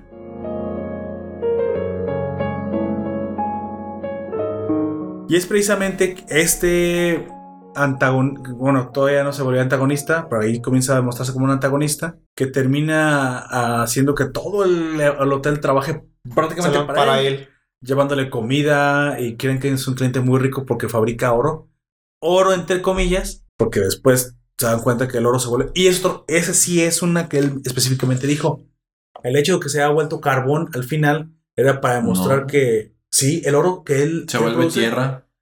Ah, o- bueno, creo que se vuelve otra cosa. Demuestra que es nada. O sea, el dinero es nada. Se vuelve final- polvo, no es tierra, es polvo. Básicamente es Porque como, se deshace. es como tú mueres, todo el dinero que hayas ganado, o todo el oro que hayas acumulado. No sé, el polvo es tierra. Sí, pues, pero, pero. la tierra. Pero es que no dice Es un exactamente el planeta material, pero, pero y- sí siento, ¡Ay, Hunter, ya! el, el oro se vuelve una especie de arcilla y ya se desaparece. ¿De qué está compuesta? ¿Quién sabe? El caso es que te demuestra, ahí es aquí que la codicia ¿Qué, excesiva... qué polvo eres y polvo serás? Exactamente. Te Estoy diciendo que. Yo no estoy diciendo que, que ahorrar sea malo y, y acumular riqueza sea mala. Eso no es malo. No. Te está diciendo que no te pierdas En eso. por eso. Así es, nada más. Si te volviste extremadamente rico y siendo espiritual, bien por ti, amigo, ese es el camino. No perderte mientras haces tu camino de la acumulación de riqueza. Pero Miyazaki critica a aquellos que se volvieron excesivamente codiciosos y se perdieron en el camino. Excesivamente ricos y excesivamente No creo que ser excesivamente rico sea malo, amigo. No creo que ese sea el camino. No, pero o sea, perderse. Creo que es perderse eso. por eso. Porque te puedes perder en ese camino y nunca ni siquiera acumulaste ni cinco pesos. O sea, puedes ser un pobre diablo y creer que era. y te perdiste de todos modos. Porque no es. Si fuera la cantidad, entonces no tendríamos grandes filántropos. Que hay gente que es rica y es filantrópica. Así es. Pues bueno. De, de- de este. De este, de este que es el cenit, creo que del. o el. la cumbre de la. de la, de la película es cuando. algo que mencionaste tú. el Sin Cara trata de tentar a Chihiro, pero para eso estaba sucediendo algo paralelo, ¿no? El dragón Haku, que por alguna razón, cuando se muestra siendo atacado por los Por- Shikamarus, eh, No. se llaman. Tienen un nombre así muy, muy parecido. Chicamaros. Shikamarus. Eh, Shikigami, Shikigami. Me imaginé, al Chikamaru. Oye, Iba a decir, yo iba a decir Shinigami. Shinigami. Yo iba a decir Shinigami. Hay un anime de, de, de Shinigamis que no es el de Dead Note, que también está bueno. Y tampoco es, es ¿cómo se llama? Eh, Bleach, tampoco, tampoco es. Bleach. Tendré que dar una Este es, No me gusta mucho ese eh, tipo de cosas. Sí, es un mensajero de la muerte. El de la morrilla. Ajá, de una, de una chica que Ah, es- su trabajo es, encar- es entregar cartas a las personas vivas de personas que ya fallecieron. Charlie. ¿Te imaginas que te llega una carta de, de tu tatara tatarabuelo? ¿Apagaste la plancha, mijo? A Lucian le llega una, una carta de escena. Ah, no, ya la liberaron de la. Ya, ya, ya, no te importa. O sea, Apagaste la plancha. Sí. apagaste la plancha. Pues bueno, precisamente ahí trata mm, de mostrarte una que Chihiro también tiene una relación especial con Haku porque lo reconocen aún en su estado de dragón. Algo que es curioso porque hasta ese entonces no lo sabía. Pero Nosotros, nosotros como espectadores no nos lo habían mostrado. No. No, no, no, y- pero incluso a, a como sucede la escena, ella, ella te lo dice, pero porque se da cuenta, o sea, es como, le- como que le llega al, al- al momento y es de, como es algo, algo que tú no conoces, pero que por alguna razón conoces su nombre y lo dices así espontáneamente. Eso es más o menos la escena. Y te cuadra, y te Ajá. cuadra como espectador que sea Haku, porque precisamente pues era mago y viste. Pero tú no sabías que era mago. No, sí, sí, porque te hace un hechizo mágico. Sí, con la, Y luego con- se la lleva la volando. ranita. Ah, cierto, sí. O sea, sí tiene poderes mágicos, sea, sabes pero- que los tiene. Sí. pero no, no sabías que era un dragón. El caso es que pasa una escena muy chistosa dentro de la, de la guarida de Yubaba, en la que se nos revela que tiene una hermana, que es Zeniba, y que es La se- del dinero. la del dinero, es la bruja del dinero, así es. Y pues ahí pasan muchas cosas muy extrañas, convierte al bebé Ah, sí. en rata, a convierte al, cabezas en el al bebé. pájaro en un... Sí, y a las cabezas en el bebé para engañar y jugarle una, una broma a su hermana. Gemela, supongo, porque sí, sí, son sí, gemelas, gemelas. Precisamente. Y ¿Y bueno, será otra- eh, es- eh, ¿Cuál es la que sale en el castillo vagabundo? Esa es otra, esa parte. eso se parece mucho. Se parece son- mucho. Son iguales. Son muy, son muy parecidas, no son, Son muy pero parecidas. parecen. Sí, Y pero aparte que tampoco son, son familiares. También sale un sin cara en ese. Sí, algo que se parece, no tiene exactamente el mismo diseño, pero en el caso de la bruja sí es muy parecido. Sí. pero es buena. Y le, y le dice precisamente que el dragón, por tratar de robar algo muy valioso para ella, está sufriendo una maldición que lo está matando. Y pues hasta no sabe ni qué hacer, pisa el, chi- el Shikamaru, el Shikigami, lo, lo pisa y rompe la, la ilusión de, de Zeniba. Sin embargo, inmediatamente llega Yubaba. Y aún para ser una bruja no se dio muy cuenta del color de lo que estaba pasando. O sea, hasta da la impresión de que no se enteró bien de lo que sucedía. Y no solamente eso, hay algo muy feo que es eh, que desecha a Haku. Entonces dices, Es lo que pues, dice, ya pues, no, ya no me sirve. Ya no me sirve. Ya no lo Entonces, pero sí sabe entonces lo, el, la- el- el grado de la maldición, porque yo digo, bueno, pues ayúdalo, eres una bruja y decide no ayudarlo. ¿O no puede ayudarlo? Decide. Creo que decide no Creo que deciden ayudarlo. ayudarlo. Y es donde, pues ahí también Haku se dio cuenta pues, que la vieja, la vieja es traicionera. La bruja, Todo Pues, muerto el Haku. sí, ¿cómo la, bruja traicionera, no, no le tiene ninguna clase de cariño como su, como su, A llegar. Su aprendiz. De hecho, era su aprendiz, su aprendida magia. Y precisamente por ahí alguien le menciona, creo que es Aníbal la que menciona que los dragones suelen ser muy ingenuos porque están hambrientos de, de conocimiento, de magia, y pues son presa fácil de, de Yubaba, que incluso precisamente la- lo controlaba porque le quitó el nombre. Haku no se llama Haku, tiene un nombre más, más largo, Sí. pero pues Zen, incluso solamente porque encontró una carta que le habían escrito sus compañeros de la escuela, recuerda, que, se llama, Chihiro, y está a punto de olvidarlo y eso es una, un peligro latente en este mundo. Si olvidas tu nombre, te vuelves para siempre de, De, es. de Yubaba. De, de su, de sí, tu baba. de Yubaba. Pues bueno, desecha a Haku y ahí sucede también eh, como que el... Ahí, ahí comienza, creo que el arco final. Pues ya- exactamente Ya ahí. es donde Ahí cierra. cuando Cae con el viejo. Lo chistoso es que lo desecha al basurero y el basurero es la caldera. Es para que, ca- lo Creo eche- que- para que el viejo lo eche a la caldera. Esa- ¿Será para que se deshaga? ¡Oh! Se deshaga de los, de los cuerpos en el, en el fogón. Hay que ¿Qué ser. es? ¿El crimen organizado? hay que- no, hay que No aprovechar nuestros recursos. Y lo Eso se hace preguntar cuántas personas ha desaparecido ya Kamaji. ¿Cuántas ranitas? hay? ¿Cuántas ranitas? Hace? de rana, güey. ¿Te imaginas que tú llegas ahí y no le caes bien y desapareces, güey? Y Kamaji la, te mete al. quizás la salamandra asada era alguien. Ay. Vaya. Te hace preguntarte cosas, ¿no? Sí. También Bueno. por qué les gusta tanto la, la salamandra asada o la lagartija asada. Tritón, El tritón. tri- tritón asado. Ser como un platillo así como medio antiguo, ¿no? Pues, no, no sé. Pues quién sabe. pero llama pero- la atención. Si algunos Eh, a oyentes viven en Japón, nos puede decir si se comen los O tritones. si sabe algo de Las lagartijas. relacionado.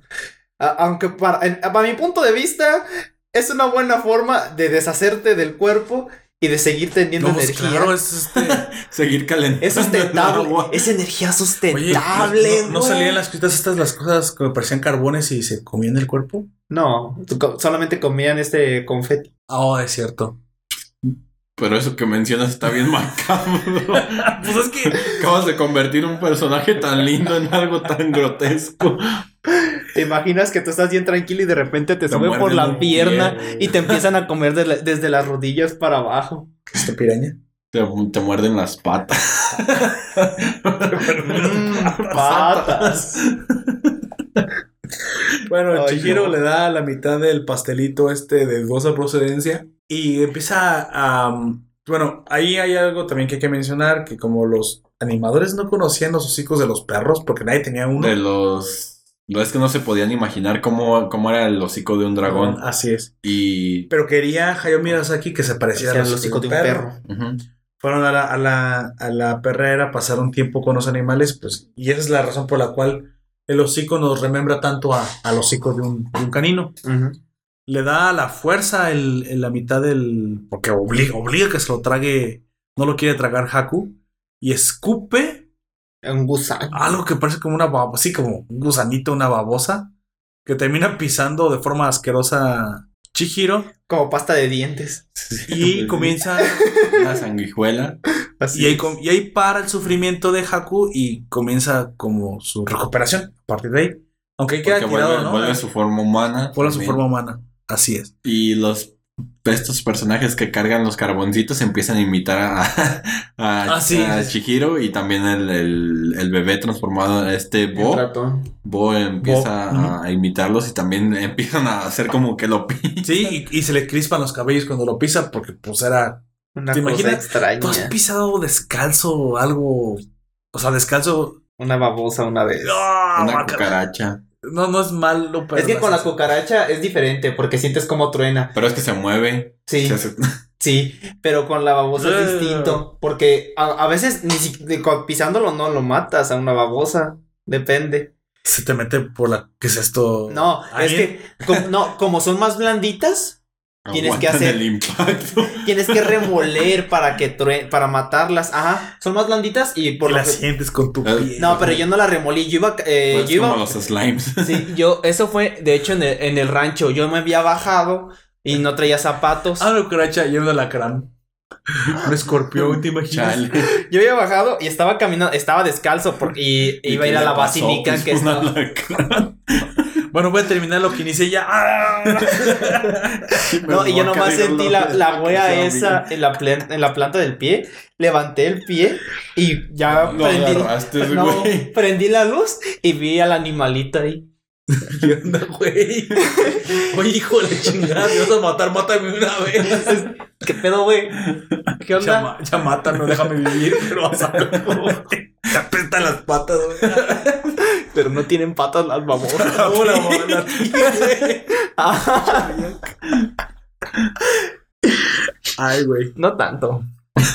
Bueno, de ahí, pues sigue el, el- precisamente el último, el último arco, esta parte contemplativa, cuando Chihiro se sube al tren. A mí, tiene razón lo que Pero dice- antes no dijimos cómo se resuelve lo del sin cara, no lo hemos dicho. Ah, es cierto, es Sí, cierto. Porque En, en los- el Inter, es que su- sucedieron muchas cosas al mismo tiempo. En el Inter, precisamente, eh, Chihiro eh, le regala al Kamayi dos, dos boletos para el tren, precisamente No. porque. Sí, Le, sí, regala, sí. le regala más, son más. ¿Ah, le regalamos boletos? Sí, ¿No le regala, boletos? la- le regala más boletos. Son, creo que, Es cierto, es cierto, tienes toda la razón. Porque paga por todos, paga cinco, por. cinco boletos o seis. Paga- Porque paga por ella, paga por. Por sin cara. Paga, paga Sí. por Bo y por el mosquito que no sé si tenga un nombre. Y no por el, sin y por el sin rostro también. Por eso. Por el sin rostro. Porque de hecho el, el del tren le dice... Ahora, perro, me Este- quisiste comer, pero también. sin resentimiento. Pero es que este, me es curioso el, el- el que el del tren les diga, pues es que ocupa un boleto cada uno. No, o sea, no me importa si él es un mosquito y puede volar y no ocupa un asiento, ocupa un boleto. A veces mágico el del tren y sabe que son, Son más grandes. Sí. Porque incluso Zeniba lo hizo en algún momento y al final que los lo, el bebé y ellos podían haberse convertido ya ya a lo que son. Volver. Ya se había roto la maldición, pero pues estaban así por gusto. Querían estar lejos de Yubaba, güey. Querían No estar, no, no, no querían estar lejos de Yubaba, querían estar con Chihiro, porque se Ah. estaban divirtiendo. Pero Vaya, eso es algo importante, ya que el bebé nunca, nunca había salido del cuarto, no tenía esa libertad. Y por eso se está divirtiendo. Y, es- y eso es lo que... conoce el mundo. Ajá, conoce, aprende, tiene experiencias y eso era algo que, que Yubaba no Ese es otro hacer. mensaje. Y ese es otro Amigos, mensaje. viajen, conozcan más gente. Hay más mundo que su cuadrito donde viven. Y así a lo Su mejor cubículo. así se, se liman las asperezas, se aprenden cosas nuevas y ya no se vota por idiotas. Pero bueno, Chale. bueno, siguiendo a lo, a lo que nos truje. Precisamente eh, el Sin Cara trata por última vez de tentar a, a, a A Chihiro, Chihiro sin con- ninguna clase de. Creo que penúltima. La primera es penúltima. Porque se- Cuando está gordo, y es la última, ¿no? No. Sí, pero es que falta la otra. Cuando es- todo lo que sucede esto, eh, eso fue, pues, como tú dices, en el Inter. Pero se los encuentra en el pasillo porque todos están trabajando para él. Sí, sí. Está. Y le, le ofrece el oro. Y él demanda que le lleven a Chihiro, aparte. Mm, Es que se lo encuentra, se lo encuentra eh, en ese pasaje y él la ve y está otro y están todos alrededor de él pidiéndole oro, pero no les dan, a, a ninguno les da oro y lo van guiando como a un cuarto y, y Chihiro está ahí y se, y se queda porque Lin le dice, uno de los clientes es rico y nos está Ah, dando sí, oro a todos, Así es. ven, deberías aprovechar y le dice ella que no, que ella No, tiene que hacer otra cosa. Así es. Eh, en, es- en ese asunto, eh, sin, el sin rostro, sin cara, lo ve, la ve, mejor dicho, y, le, y, les dice que, que venga. Y, el, y el otro, de, uno de los encargados le dice, Ve, vamos, no hagas, no hagas esperar al Al cliente. cliente. Es, lo, es lo que te, te- te está llamando y todavía la, la ve con recelo y le dice, ¿por qué te está llamando a ti? Así es. Sí, tienes toda la razón. Y ya, llega y pues luego, luego saca las manos y le ofrece Le todo el puño de- Sus todo el manos, de oro. esas. A oro, de mano llena. Y, y- y se le, le dice, toma. No, de hecho, Tómalo, técnicamente le está, le, está golpeando con las manos a ella para que lo agarre, ¿no? Y Pero sí dice, habla, le dice, sí le dice, Sí, toma. Pero, es- o sea, la está como empujando, ¿no? Sí, claro, así como acepta todo este oro para que te pueda comer. Pero pues no, no, no, no sucede. Y eso, Esa niña no tiene visiones. no. No. O- bueno, sí, bueno, sí, pero ya. Pero ya esa no hay. Más bien no tiene codicia. no, no. lo que no necesita en ese momento le dicen, no lo necesito, no lo quiero. Me lo ofrezcas a mí. Y, es, y eso, pues en pocas palabras, lo que menciona es, es que yo no lo quiero. Así es. Mi prioridad es, es rescatar a mis papás. Eso es lo importante, exactamente. Ella tenía otras prioridades y las puso por encima de las riquezas. Y eso hace precisamente que Se vuelva empieza a- loco. a molestar. En ese momento, nos, por alguna razón, Chihiro piensa, sabe y se le ocurre lanzarle la bolita de, Y eso de- ahora de sí ya hierro, son el ahora sí, otro. la mitad de las hierbas. Y pasa una escena muy graciosa y es, y es, lo, es la última corretiza que le pone por todo el, El baño, los baños. hotel, por Sí, todos los porque baños. no quería, no, no quería ser codiciosa. No, exactamente, no quería ser codiciosa, pero no solamente se molesta y dice, entonces, entonces te voy a comer a la fuerza. Ya no es porque quieras, es a la fuerza. El que está siendo codicioso es él. Es él. Ah, Vaya, se topó con el, el sin cara, se topó con su sin cara. así es. Su sin cara es Chihiro. Eh, es como Saitama, Oye. que es el kaiju de los kaijus, güey. Eso no, eso no, no suena mal, es, es, es cierto La- sí, que dice es su propio. La avaricia del avaricioso es la no avaricia. No, ll- llegó, o sea, topó con pared, se dio cuenta, exactamente llegó con el, lo único que no podía tener. Y como no lo podía tener, se volvió avaro respecto a eso. Chale, esa es justicia épica, es una ironía para él mismo. Me quedo con ese mensaje. Sí, está chido. Está chido, güey. Ah, mira, yo pensé que nada más eras un rostro feo, güey. Pero tienes más que ofrecer. Así es. Se crean, eh, ah, oh, ya que es bastante guapo, miren. De hecho, sí. Por eso no ¿Qué? lo mostramos, porque no queremos que... no- Que se enamoren de él. y- Así es. No, eso no se puede. Así es. No, pues tenemos que hacer tres para hacer el podcast. ¿Te imaginas, amigos? Si te... Que fueran cinco, no. No. o aquí tu No es- harem nos, nos salvaría, amigo. No es como que vayamos a hacer cinco en un futuro, no. Es posible. No, Es no. posible que no. Se llaman las es- hijos. Sí, toda la banda. Yo me, yo me refiero a cinco podcasters, no Ah. a. Les estaba queriendo dar un spoiler tal Yo vez. hablaba de tus y- parejas. Vaya. Bueno, bueno, sí, Eh. sigamos. Sigamos, sigamos. Eh, Y, y es cuando comienza a corretearla por todo el, el- el baño y es- empieza a escupir a los demás. gracias a. O sea, A la- pero mira, Hierba. eso, esa hierba te da el. se- O sea, Te otra- regresa a tu forma natural. Rompe, pero aparte rompe el, el- la maldición, si quieres, este. Deshace las cosas malas. Porque si ya les había demostrado en el caso de Haku que logró sacar la maldición, o lo que tú crees en ese momento es la maldición, a que después se revela que no, que la maldición era otra cosa, comienza a sacar la, la, la maldición y acá en el, en el caso, en el caso del sin rostro comienza a provocar que todo lo malo que había sucedido, que todo lo que se había tragado, toda la codicia que había crecido, de marcha para atrás. Y eso es lo que significa cuando empieza a escupir a los, a los A los- tragó íntegros, pero se empieza escupir íntegros, o sea, no están masticados. Oh, qué bueno que lo masticó, porque hubiera estado muy, muy gore esta película. Pedazos por todos Sí, lados. No los masticó, güey. Es lo La bueno. cabeza de la ranita. Imagínense las ancas por acá. Y... Ay, no. ¿Qué es el slasher es este?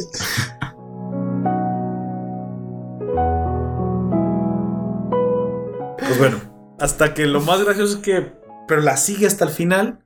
Hasta que se queda sin el último bocadillo que era la rana. Precisamente la rana. Y la, así como, como, como palito, güey, que carne en la boca nomás la escupe al agua. Porque ya están las vías del tren. Y Ujú. pues, se van. Se van nadando la ranita.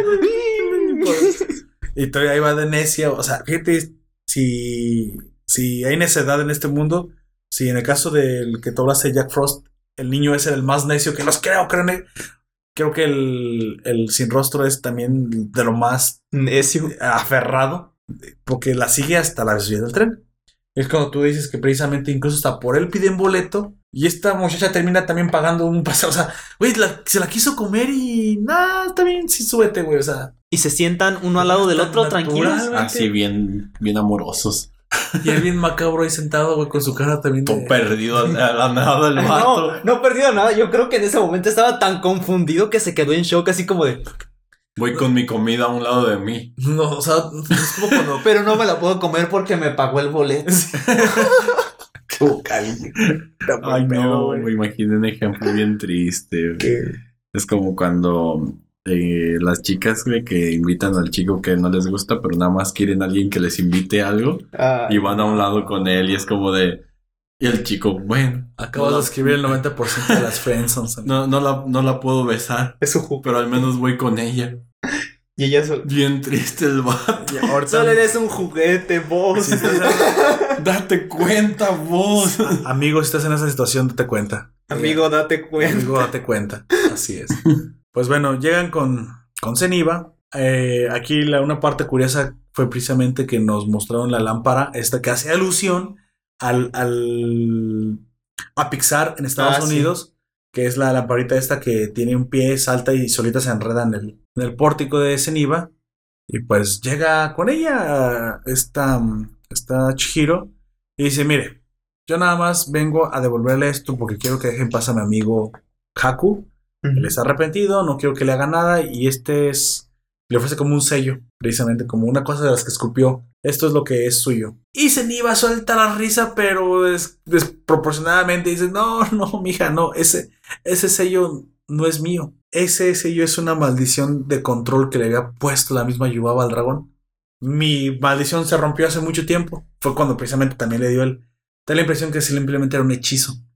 Pero que eso que escupió, que estaba en lo, en lo que estaba envuelto la babosa, que controlaba a- el parásito que controlaba a Haku, era de la misma Yubaba. O sea, todo el tiempo. Estuvo maldito por las dos. Esa- pues bueno, no la No, segunda no vez todo el por- tiempo, no todo el tiempo, pero en algún momento algún estuvo momento maldito, por las dos. Probablemente Yubaba era la forma en la que mantenía el control sobre Haku. Entonces tú no solamente no, no, o sea, no, no solamente no quitaste mi maldición, se quitó sola, sino que, no no sola, sino que también le quitaste, pero con el, con el panecito, sino que también se le quitaste, salvaste verdaderamente a Haku.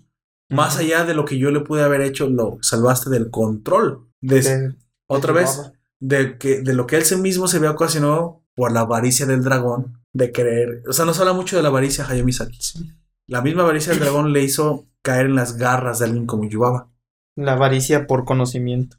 Entonces la misma Chihiro lo salva. Ahí ya lo salvó de, de, de, de Yubaba. Y es exactamente lo que sucede en- en- el- después, ¿no? Ap- aparece por alguna razón Haku. No, es que va, va a buscarla, hace, Va a hace un trato con, con Yubaba precisamente, que le dice, pues, ¿dónde está? Porque seguía preguntando esta... Ah, es cuando pierden las cabezas la forma del, Sí. Del bebé. del bebé, ¿no? Que le dice, ¿dónde está el bebé? Y le dice, le dice Haku, pues, ¿está con Chihiro? ¿Qué te pareció precisamente Lo- cuando ve como un pinche demonio todo amenazado? Está cabrón ahí, güey. también Está desesperada. la boca. Esa parte está pa' cabra, o sea, está sacando todo por la boca, se pone así toda enorme.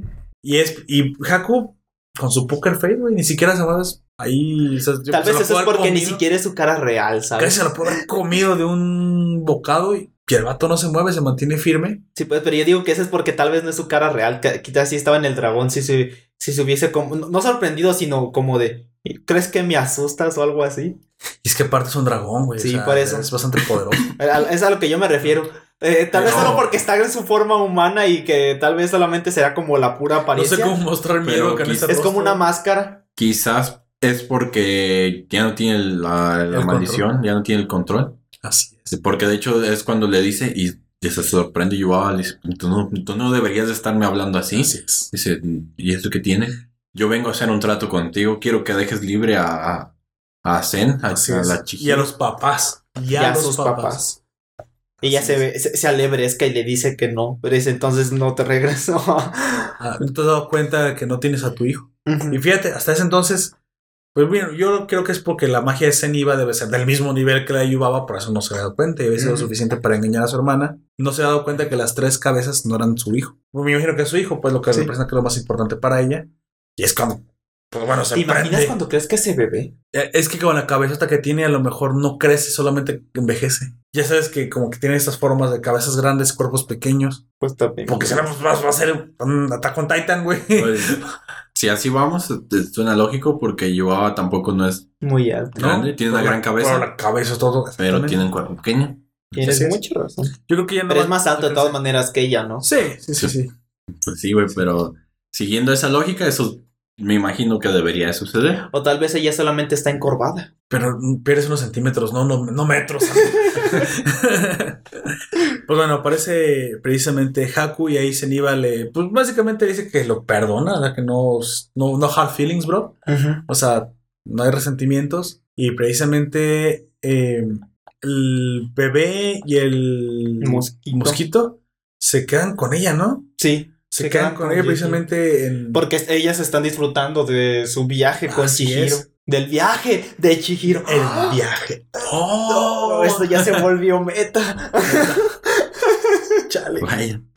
No, pero creo que ahí eso es lo que sucede curioso. Esta Zeniba, Zeniba les dice, les menciona cuando les está hablando a cada uno de ellos, porque les dice algo específico a cada uno de ellos. Ah, sí. También al sin rostro le dice algo. Sí, le dice a, le- a Shihiro le dice, no, pues es que tú ya, has- tú ya has hecho lo que tenías que hacer aquí, prácticamente. O sea, ya tú ya cumpliste Tu misión. tu misión aquí en este mundo. El- de hecho, tienes ahora que regresar con, con ella y hacérselo saber. O sea, tú ya, ya no tienes que, por qué estar aquí. Ya no deberías. Ajá. Y pues a los otros le dices, pues tú te has divertido, te estás divirtiendo. Al o sea, niño, ¿no? tienes, has, has obtenido la libertad que no tenías y has hecho, has experimentado cosas que te habían dicho que estaban mal y que Como los hijos que sus mamás no los dejan hacer nada.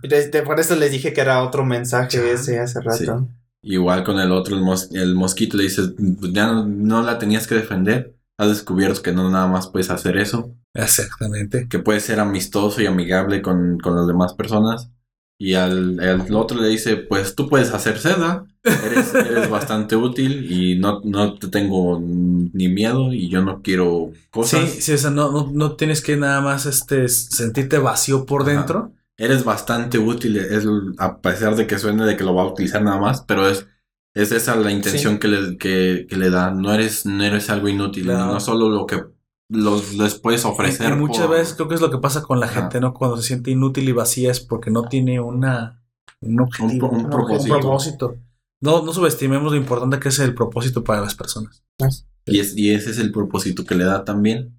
Y se queda él Y, con y- él. y se queda, le dice, tú, tú puedes quedarte conmigo. Así es. Sí, Y de hecho, es- cuando le dice eso, madre. hasta no sé, me da, me da una sensación de que, que se se alegra. Ajá. Hijo de chingada, no sé si se ve- se ¿Te ve- imaginas que hubiese sonrido en esa No, escena? qué macabro.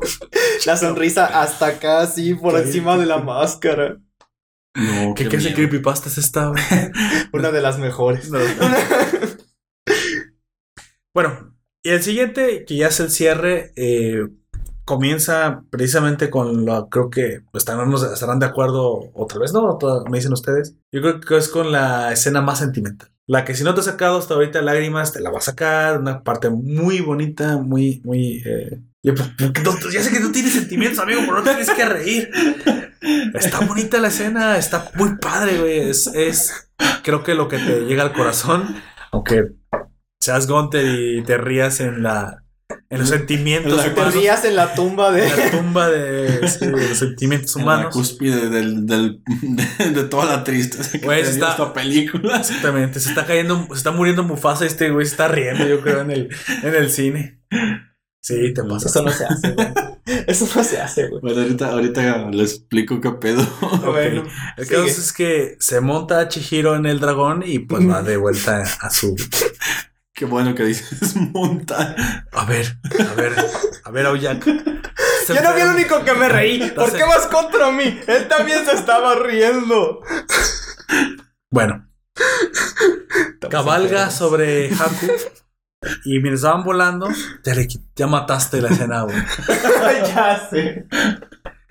Le dice precisamente que, pues que recuerda su nombre. O sea, no solamente ya lo salvó del control de Yubaba, sino que ahora lo va a salvar de verdad, devolviéndole la identidad. Y recuerda algo muy padre. Bueno, yo no sé dónde se lo sacó. Dice sí, fue una, una escena de genialidad de Hayao Miyazaki.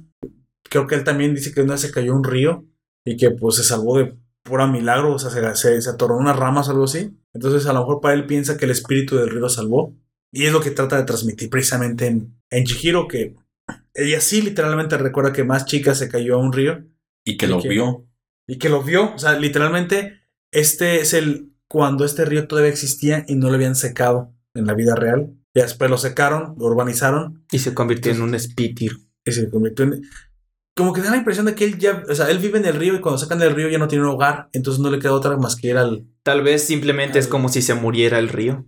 Sí, pero no, es que no, él no es el río per se. Él es el espíritu del río. Cuando el río se seca, su espíritu se tiene que ir a otro lado. Entonces tiene que volver al mundo de él. Pues es así como que te, da- como que te da la impresión.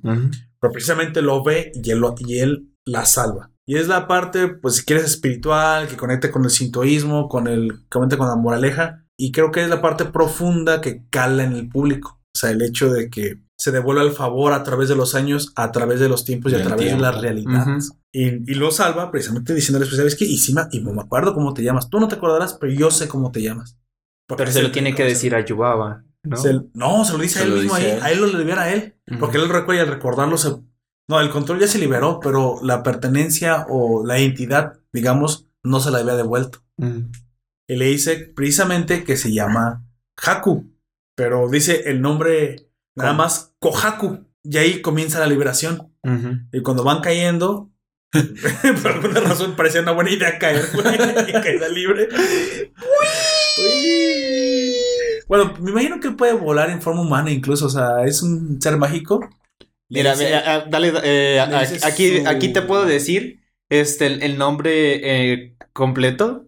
le dice su nombre completo, Sí. ¿no? Y, y realmente no solamente soy Kohaku, Sí. soy Nigihayami Kohakunshu o Kohakunushi, Kohakubushi. que significa literalmente el espíritu del río. Veloz. O Dios del veloz río ámbar. Así es. Ah, Y eso es, bueno, si tú la viste y no, era- y no eras Gunter, güey, y no te reíste por las tragedias ajenas, pues te dio, pues, gana, o sea, te dio, no Ya te no. conmueve. Te dio ganas. ¿Te conmueve? Sí. Sí, te... Para que veas que no soy nada más yo. No soy nada más yo, ¿eh? pero si él se lleva a, su- a sus novias a, a hacer cochinadas a las películas de Hayao Miyazaki, pues, está todo su derecho, él paga su boleto. Es lo que lo prende. Pero el problema es que ya condicionó esa escena a... a- sí, Es güey. como que el vato que para no correrse rápido Imagínate, pensaba en gatitos muertos. se le lleva- y ahora no puede Se correrse si no piensa en gatitos y en lugar de muertos. pedir una película 3X, pide que le pasen el viaje de Chihiro. pues. No, pues es eso, más. es, es por eso es lo que te digo, güey. Es como que el Para tipo que cuando lo hacía con su novia tenía que pensar en gatitos muertos, pero ahora no puede correrse si no piensa en gatitos Ya, muertos. ya ensuciaste el lema de Roberto, güey. Bueno, ya hablando sobre lo que me reía, era que, que una buena forma de ligar es cuando te caes al río y te ligas al dios del río porque estuvo dentro de ti. Ay, no. Güey, se me mejoró, qué chingada. Nos puedes escuchar en Evox. Spotify. Ahora solo vas a decir. No, bueno, como ver, ¿viene Bueno. que íbamos? Pues Ah, llegan con Yum. ya nada más llegan con tu baba. Yubaba. Yubaba todavía se ve. O sea, che, hija cruel. Le pone todavía la, la- El pero. la- el pero y la prueba de que tiene que reconocer a los papás entre una colección de cerdos. Un conjunto contenido Sí. finito de cerdos. Tú- yo recuerdo que tú habías dicho cómo lo había descifrado, ¿verdad, Gunter? ¿Cómo había sido? Un, un- No. un No. conjunto determinista finito de cerdos. Había- les había mencionado que había visto un video que al parecer ya no existe en YouTube porque no lo No encontramos. pruebas, amigo. Entonces es mentira. Pero Esto bueno, Soñaste, güey. no estoy. es- o sea, allá había un video, pero que- no sé cuál es el nombre Mira. exacto. Creo que precisamente como Chihiro reconoce a Haku, hay algo en este mundo que las, en la que las sensaciones cuentan. Entonces, siendo así que los Lo sienten mis chapitas, diría el Lo detective. sienten las chapitas. si los vínculos, si los vin- vínculos persisten a través de personas, tiempos, realidades, entonces, ¿qué te dice? Que si tienes un vínculo con un dios de un río que viste unos momentos, Y que te ¿tú crees que no va a haber un vínculo con los padres? O sea, en ese momento también fue bastante ingenuo ayudaba si, si es que sí funciona este mundo. Ujú. Pero aún así lo intenta. O sea, ella no lo deja por perdido. Y de hecho, incluso los, los demás de, de los baños les dicen: No, no puedes. O sea, No, no se está- agacha. Estás ya, viendo todo lo que hizo, te, te dio dinero, te trató bien a los clientes, te hizo. ya déjala ir. Sí, ya, o sea, ya cumplió. Pues bueno, y aquí Yubaba es la clara antagonista, es mala, Es la culera. la gacha, eh, es la muy mala persona, la nefasta. Y desea joderle todavía más la vida a Chihiro y comerse a los papás de ella. Porque incluso el, el Bo, el bebé, se lo dice. Y él dice: Ya, Pero o ya sea, no seas ya". mala, dice, no seas mala, Yubaba, ya. Ya, no dice Yubaba, le dice Mamá. Baba. Dice, no, no Ah, dice baba. Ya no seas mala, baba, ya. Dice, pero bebé, no, no, no, ya, o sea, te estás portando mal. ¿Cómo? Incluso, ¿por qué estás haciendo esto? Pues bueno, el caso es que le pone la prueba y, y fíjate, era hasta capciosa. Los, en, ese, en ese conjunto determinístico de cerdos. Ni siquiera estaban. güey, eran elementos ajenos al conjunto determinista.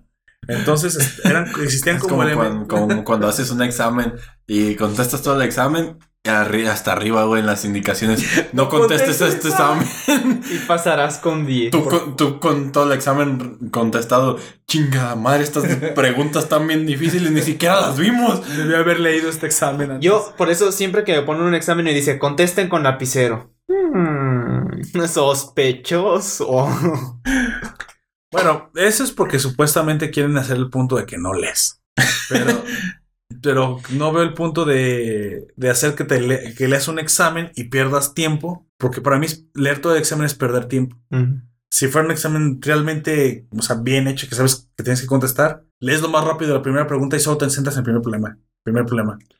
Ah, les, o haces la estrategia de hacer el más fácil al más difícil primero, pero O del más difícil Sí. al más fácil. eh, les voy a contar algo que me qué. pasó con eso, algo así muy relacionado que me di cuenta hace poco, porque en la preparatoria yo tuve un maestro que nos hizo eso con el examen. Yo sí lo leí y no hice nada en el examen. Y le conté a un amigo, pero ese amigo iba en otro salón. Lo que le pasó es que le puso el mismo examen, pero al final decía que tenía que contestar solo la última pregunta. Y él no contestó nada. Y, él- y nadie contestó nada porque nosotros fuimos a los primeros que nos hizo el examen y pues corrimos el rumor por toda la escuela. El maestro. Ah, ya sabía, güey, se las aplicó, Sí, se los güey. quería joder, güey. Y no, y después hablando con de- los de grados superiores, mis senpais nos dijeron que ya lo había hecho antes. Imbéciles. sí. El pedo es que no nos dijeron nada tampoco ellos. Y los demás, por si yo caí, ustedes también. Así. Culeros, güey. Bueno, y si contestabas todo el examen y estaba bien de todos modos. Ah, pues te- eh, pasaba con 10. Ok, entonces. La, ¿Qué, qué sentido tenía hacer esto si no te iba a reprobar? Entonces, el- el- la moraleja de estos amigos, ustedes contestan el examen, sean, sean los mataditos que sacan 10 y ya dejan de buscar este trampitas porque eventualmente te pueden servir o, O no. O no. No, no. Y termina- Sí. que lo más Pero es que de todas no. maneras, eh, yo, eh, yo contesté es. las preguntas, pero para mí Mira, lo en esa ocasión. Prepárate para el Solamente 10 para no y arriesgarme. si la vida te regala... Es que Un esa es la suerte. ¿Qué es la suerte, güey? La suerte no es precisamente el es tirar estar preparado. y que te No, salga bueno, una pitia y te lo, mates. Lo que, la, lo que la realidad dicen que es la suerte es estar preparado para que logres identificar las oportunidades que de otra forma ni siquiera sabrías que estaban ahí. Es que eres- no la puedes, o sea, dices, ah, mira, qué suerte, ese examen qué fácil está. No es que estaba fácil, tus 30 horas de estudio obviamente lo hacen fácil. Y a mí, o, tus, o tus horas de haber puesto atención. rapidísimo, Sí, nada más sí, esto, esto lo comento como una, a mí también me sucedió en escuela, en universidad, específicamente matemáticas, tres sólidos de revolución. Sí, si no sabes qué es un sólido de revolución, yo tampoco lo sabía y ahora sí le contesté. Entonces, no, sí sabía. Eh, en integrales triples. Obviamente me preparé como nunca para ese examen porque es un examen bastante difícil. Las integrales triples no son cualquier cosa. No, y había que convertir a coordenadas polares porque era una No intersección de, de sólidos. Entonces, porque eran problemas de intersección de sólidos. Qué pedo. Es como, mira, tengo una esfera en la mano, tengo un prisma en la mano, por alguna razón mi fuerza es suficiente para insertar el cuerpo del prisma en la, o sea, el, el prisma va a estar dentro de la esfera. de una Pero manera con no fuerza sexual, bruta.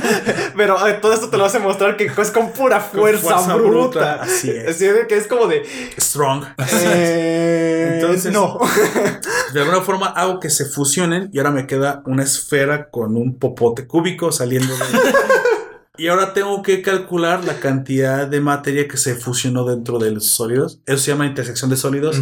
Hay que convertir, hay que usar plano en tres dimensiones, convertir a coordenadas polares e integrar ahí abajo la curva, curva de revolución y, y- y- e intersección de, las, de los volúmenes. Esa es la triple integral. Vaya, sí estudié bastante bien. y a mí me pareció sumamente Yo, sencillo yo me sorprendo en este momento que me estoy acordando de esas cosas. Y me pareció sumamente sencillo porque esa intersección... no sé, güey. ¿Tú lo viste? nada. ¿Viste integrales triples? en- Eh, le ayudé a un primo una vez a estudiar. ¿Por qué no los debiste haber visto especialmente ya matemáticas para ingeniería? Le ayudé a un primo una vez a hacer todo eso y nos, Son- entre los dos lo estuvimos muy, muy hardcore. güey. entre los dos lo estuvimos estudiando hasta que lo entendí y le ayudé. Bueno, que que te felicito, amigo, porque esas cosas sí son difíciles. Eso sí es difícil para Sí, ti. lo- lo- no, no, no, no me sorprende que eso, sino lo, lo que me sorprende es que me esté acordando en este momento de todo esto.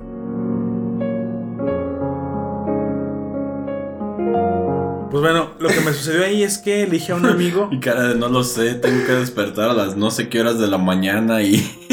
Deja, nada más te, te recuerdo precisamente. El profesor que nos iba a hacer el examen no fue y nos aplicaron el examen de otra maestra. A esta maestra le decían, eh, bueno, le decían de una manera muy fea que no repetiré, pero era una maestra muy poco querida en el campus porque reprobaba la mitad del examen, de la mitad de sus estudiantes. No pasaban el curso con ella. Chal. Yo estaba con un profesor que le llamábamos. Su apellido era San, el apellido de. Pero San no de japonés, sino de santo, güey. Porque era tan. No era barco, explicaba bien, pero era tan fácil. Era, era muy buena onda y te hacía exámenes muy sencillos. Esa era la, el rumor que corría sobre el profesor. Pues bueno. Y aparte era el titular de la materia. Porque, pues, aunque dieran varios la materia, él era el titular. El principal. El principal, el de cátedra, de base. Ujú. Y a mí me había tocado todas las matemáticas con él, así que decían, ah, está, va a estar fácil, pero me voy a preparar. Y aparte explicaba muy, muy chido. Entonces, cuando me toca llegar al examen, él no, está, se enfermó y no fue. Y nos lo aplica la maestra. Dije, pero sí va a ser nuestro examen, ¿verdad? Sí, es el examen de su maestro. Y yo, uff, sí, porque entonces sí, cuando lo vi, ah, está facilísimo, lo contesté. Ella nomás nos cuidó, fungió de cuidadora, de, de maestra. A mí me ha pasado también muchas veces. Está- pero nos te va a sorprender el final, quédate hasta el final, eso te va a sorprender. amigo. Hasta el final. Quédate- eso te va a sorprender. Cuando terminé el examen, obviamente, aparte, yo era de los que más rápido terminaba, porque incluso entre todos los ingenieros era ah, más rápido. Yo también, pero yo nunca me espero, eh, yo me espero a no ser el primero. No sé, es como una... eh, Podrías decirlo tox si tú quieres. No, pero yo lo reviso tres veces y si estoy de acuerdo, pues yo lo entrego, güey. No, aunque yo ya esté seguro de que ya es todo eso, yo me espero a que alguien más lo, lo entregue. Nunca me gusta ser el primero en entregar. ¿Eres de los que no puede orinar si tiene alguien más a un lado? No, solamente, bueno. solamente es eso. Espero que no sea algo algo Solamente es eso, sino, no sé, me da como esa sensación de que si eres el primero, algo malo va a pasar. Ok. Si tú no eres supersticioso como nuestro amigo Jack y eres una persona que sí puede entregar tu examen al principio, pues yo tampoco fui el primero. Fui como desde el medio. El caso es que lo entregué. Obviamente saqué 10 en ese examen porque me preparé para un 10 y me fue muy bien y aparte mi examen era fácil. Lo curioso es que cuando terminamos el examen seguía el siguiente grupo. Yo tenía un amigo en el siguiente grupo. Este, de hecho, quisimos ponerla en la misma, pero no alcanzamos a meter la misma materia. Y le dije todo lo que venía. Inmediatamente los 15 minutos de, cambio, todas las respuestas se las pasé, todas eran idénticas. Él también sacó eh, 10. Sin embargo, el, el problema, de hecho no sé, pero no sacó 10. El problema fue que tenía las respuestas correctas, pero no podía sacarlas. Te voy a decir por qué. Tenía la respuesta, pero no el método. La maestra no hizo su propio examen, aplicó el mismo examen. De hecho, es que nos dijo que iba a ser el mismo examen para los dos. Y dije, ah, entonces qué bueno que hicieron un examen general. Pero dije, pues lo aplica, lo aplicó el, el examen de mi maestro. Por esa maestra sus exámenes deben ser más difíciles. Qué bueno, es que ya era el examen final, creo. No, me enteré que todos los exámenes los preparaba mi maestro. Todos, todos. Todos los Sin que, importar quién. no importa quién lo aplicara porque era el de cátedra y tenían que hacer los mismos exámenes. Eso quiere decir que la cantidad de reprobados que había con la maestra no eran por el examen. Y cada vez que decían que el examen era encabronadamente difícil con ella, no era culpa, no, no es que ella, no es que ella lo hiciera así. Es Ella- que ellos son es que mi maestro era tan bueno que los exámenes más difíciles para mí parecían eran sumamente sencillos. Y todo el mundo tronaba con los exámenes de mi mismo maestro si lo aplicaba otro maestro, güey. Porque no sabían que Porque no sabían qué pedo, entonces... Tal o sea, vez una de dos. sin Ellos eran muy tontos o la maestra no sabía o maestro. Creo que los, maes- los maestros no estaban al nivel de enseñar la dificultad que el mío enseñaba. Y cuando el mío aplicaba exámenes encabronadamente difíciles, a mis ojos eran cosas muy sencillas. Pero cuando los aplicaba a otros grupos, tronaban y culpaban a la maestra de hacer esos exámenes. Pero ella no los hacía. Y es que cuando le pasé las respuestas y eran idénticas, ahí me di cuenta que era el maestro que hacía las... o sea, yo no lo sabía, güey. Yo no me le pasé, mira, te voy a pasar mis respuestas, pero no voy a hacer el mismo porque tu maestra es tu maestra. ¿No? Eran los mismos exámenes. Y en la última matemáticas todavía le pregunté, ya cuando me estaba haciendo dando la revisión del profesor, oiga, profe, ¿usted hace los exámenes de todos? Sí, todos. ¿Todos los parciales? Todos. Entonces son los míos. Es más, mire, si usted nunca ha leído, hasta el final decía, en letras pequeñas, porque dice tecnológico de dice examen elaborado por, Y era su nombre. era el nombre, era el- pero era el apellido del profesor. Dice, yo hago todos los exámenes, tiene que ser el mío que apliquen. Entonces, ¿por qué truenan con la maestra? Pues, No, no No sé, sé. son tontos. ¿Son tontos? Entonces decían que era encabronadamente difícil. Cuando realmente lo que estaba pasando es que La ella maestra era no lo hacía dura, tan vez. fácil. Y así es como no descubrimos cómo Chihiro descubrió que no estaban sus papás. Así, era el examen de eso. Era a esa dificultad. No, yo iba a decir otra cosa antes. de- Hace, los cal- hace la integral triple Chihiro. No, yo iba a decir otra cosa parecida. Eh, yo también conocí una maestra que reprobaba así a la mitad. Pero esto sí era porque era bien. Culero. Agacha. Sí, pero es que en esa vez también habían hecho los mismos exámenes para todos. Creo que era como, como un examen general para todos los del mismo grado. Digamos, para todos los de tercero iban a hacer el mismo examen. Chale. Era como para evaluar maestros, no me acuerdo. Cero maestra.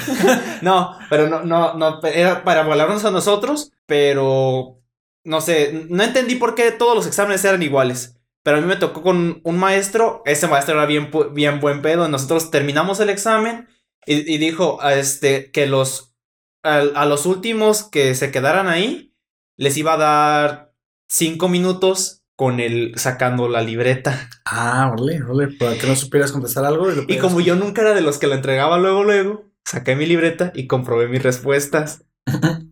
Y. Y, y, y, y otro que, que no había contestado nada, saca su libreta. Y no traían nada. Su libreta estaba vacía.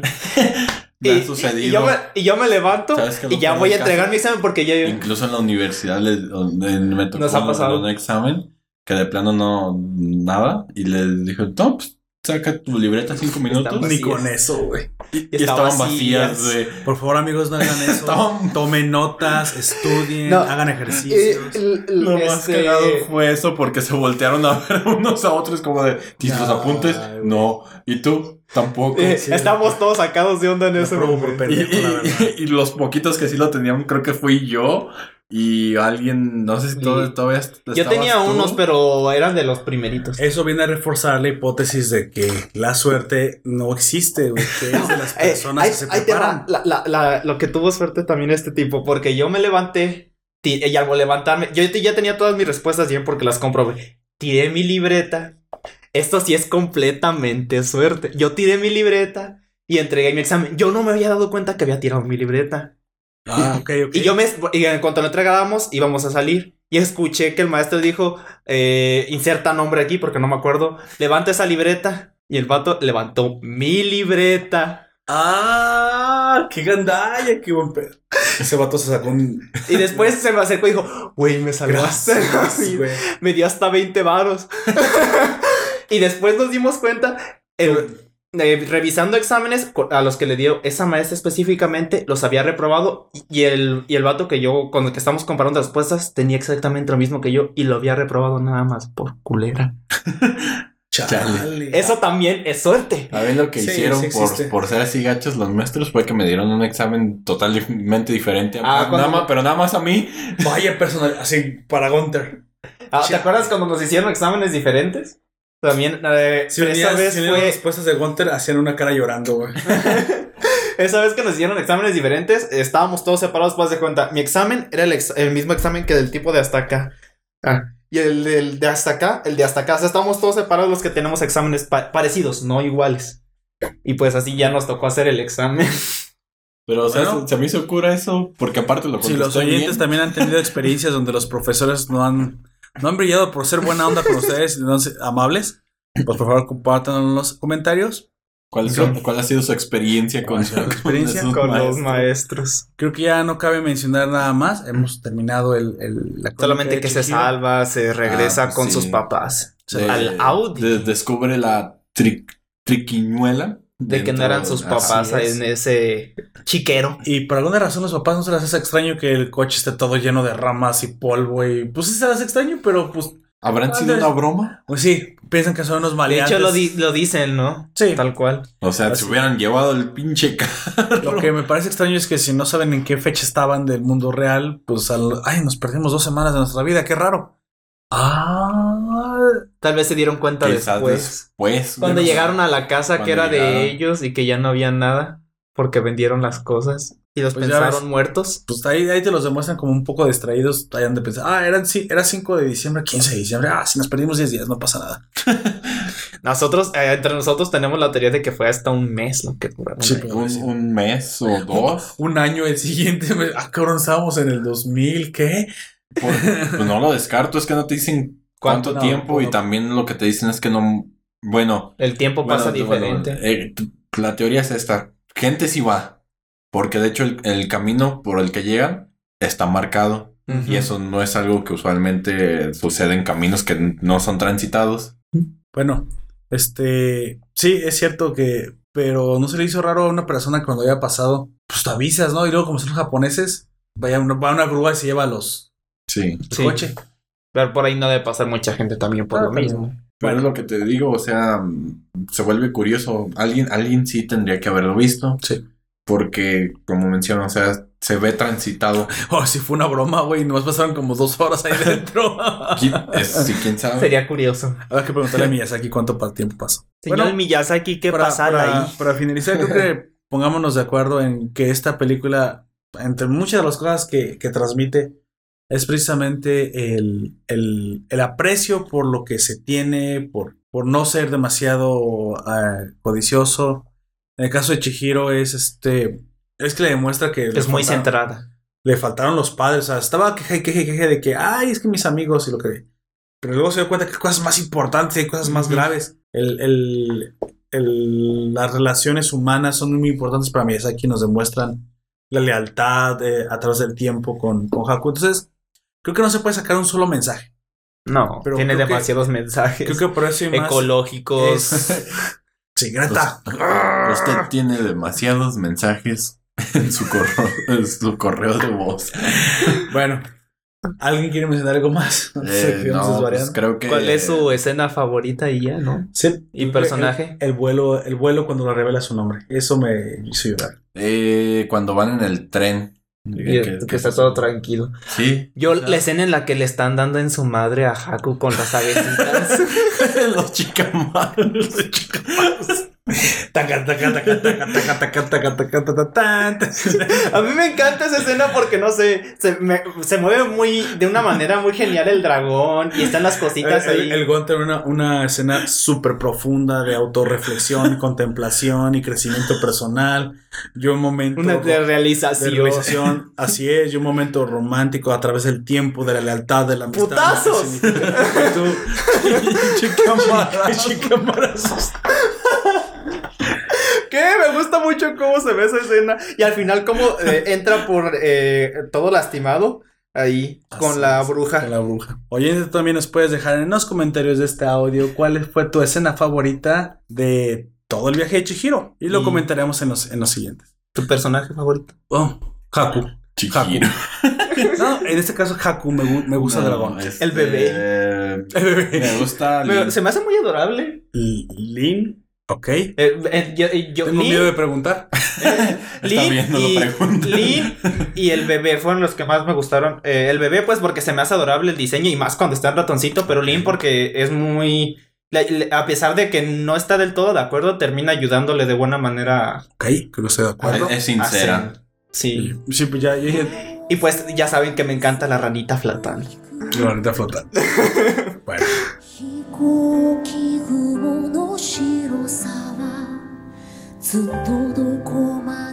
entonces, si no es por decir, te damos por finalizado este podcast. ¿Listo? Sí. Entonces, nosotros fuimos Jack. Mi Gunter. y un servidor Poperto. Te recordamos que nos puedes escuchar en Evox. Spotify. YouTube y iTunes. iTunes. ¿Por qué? Me robaste Spotify, maldita sea. Él quería decir su Spotify. Sí, pero quería ver qué sucedía cuando les cambias la palabra. Ni modo.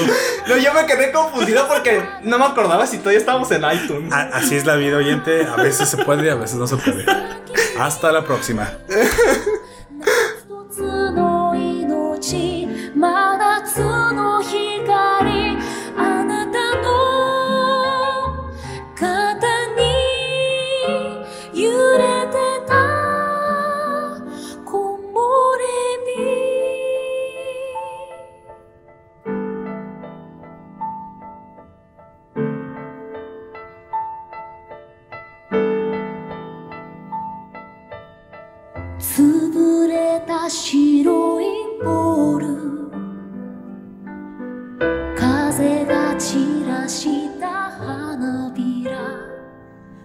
つを浮かべて見えない川は歌いながら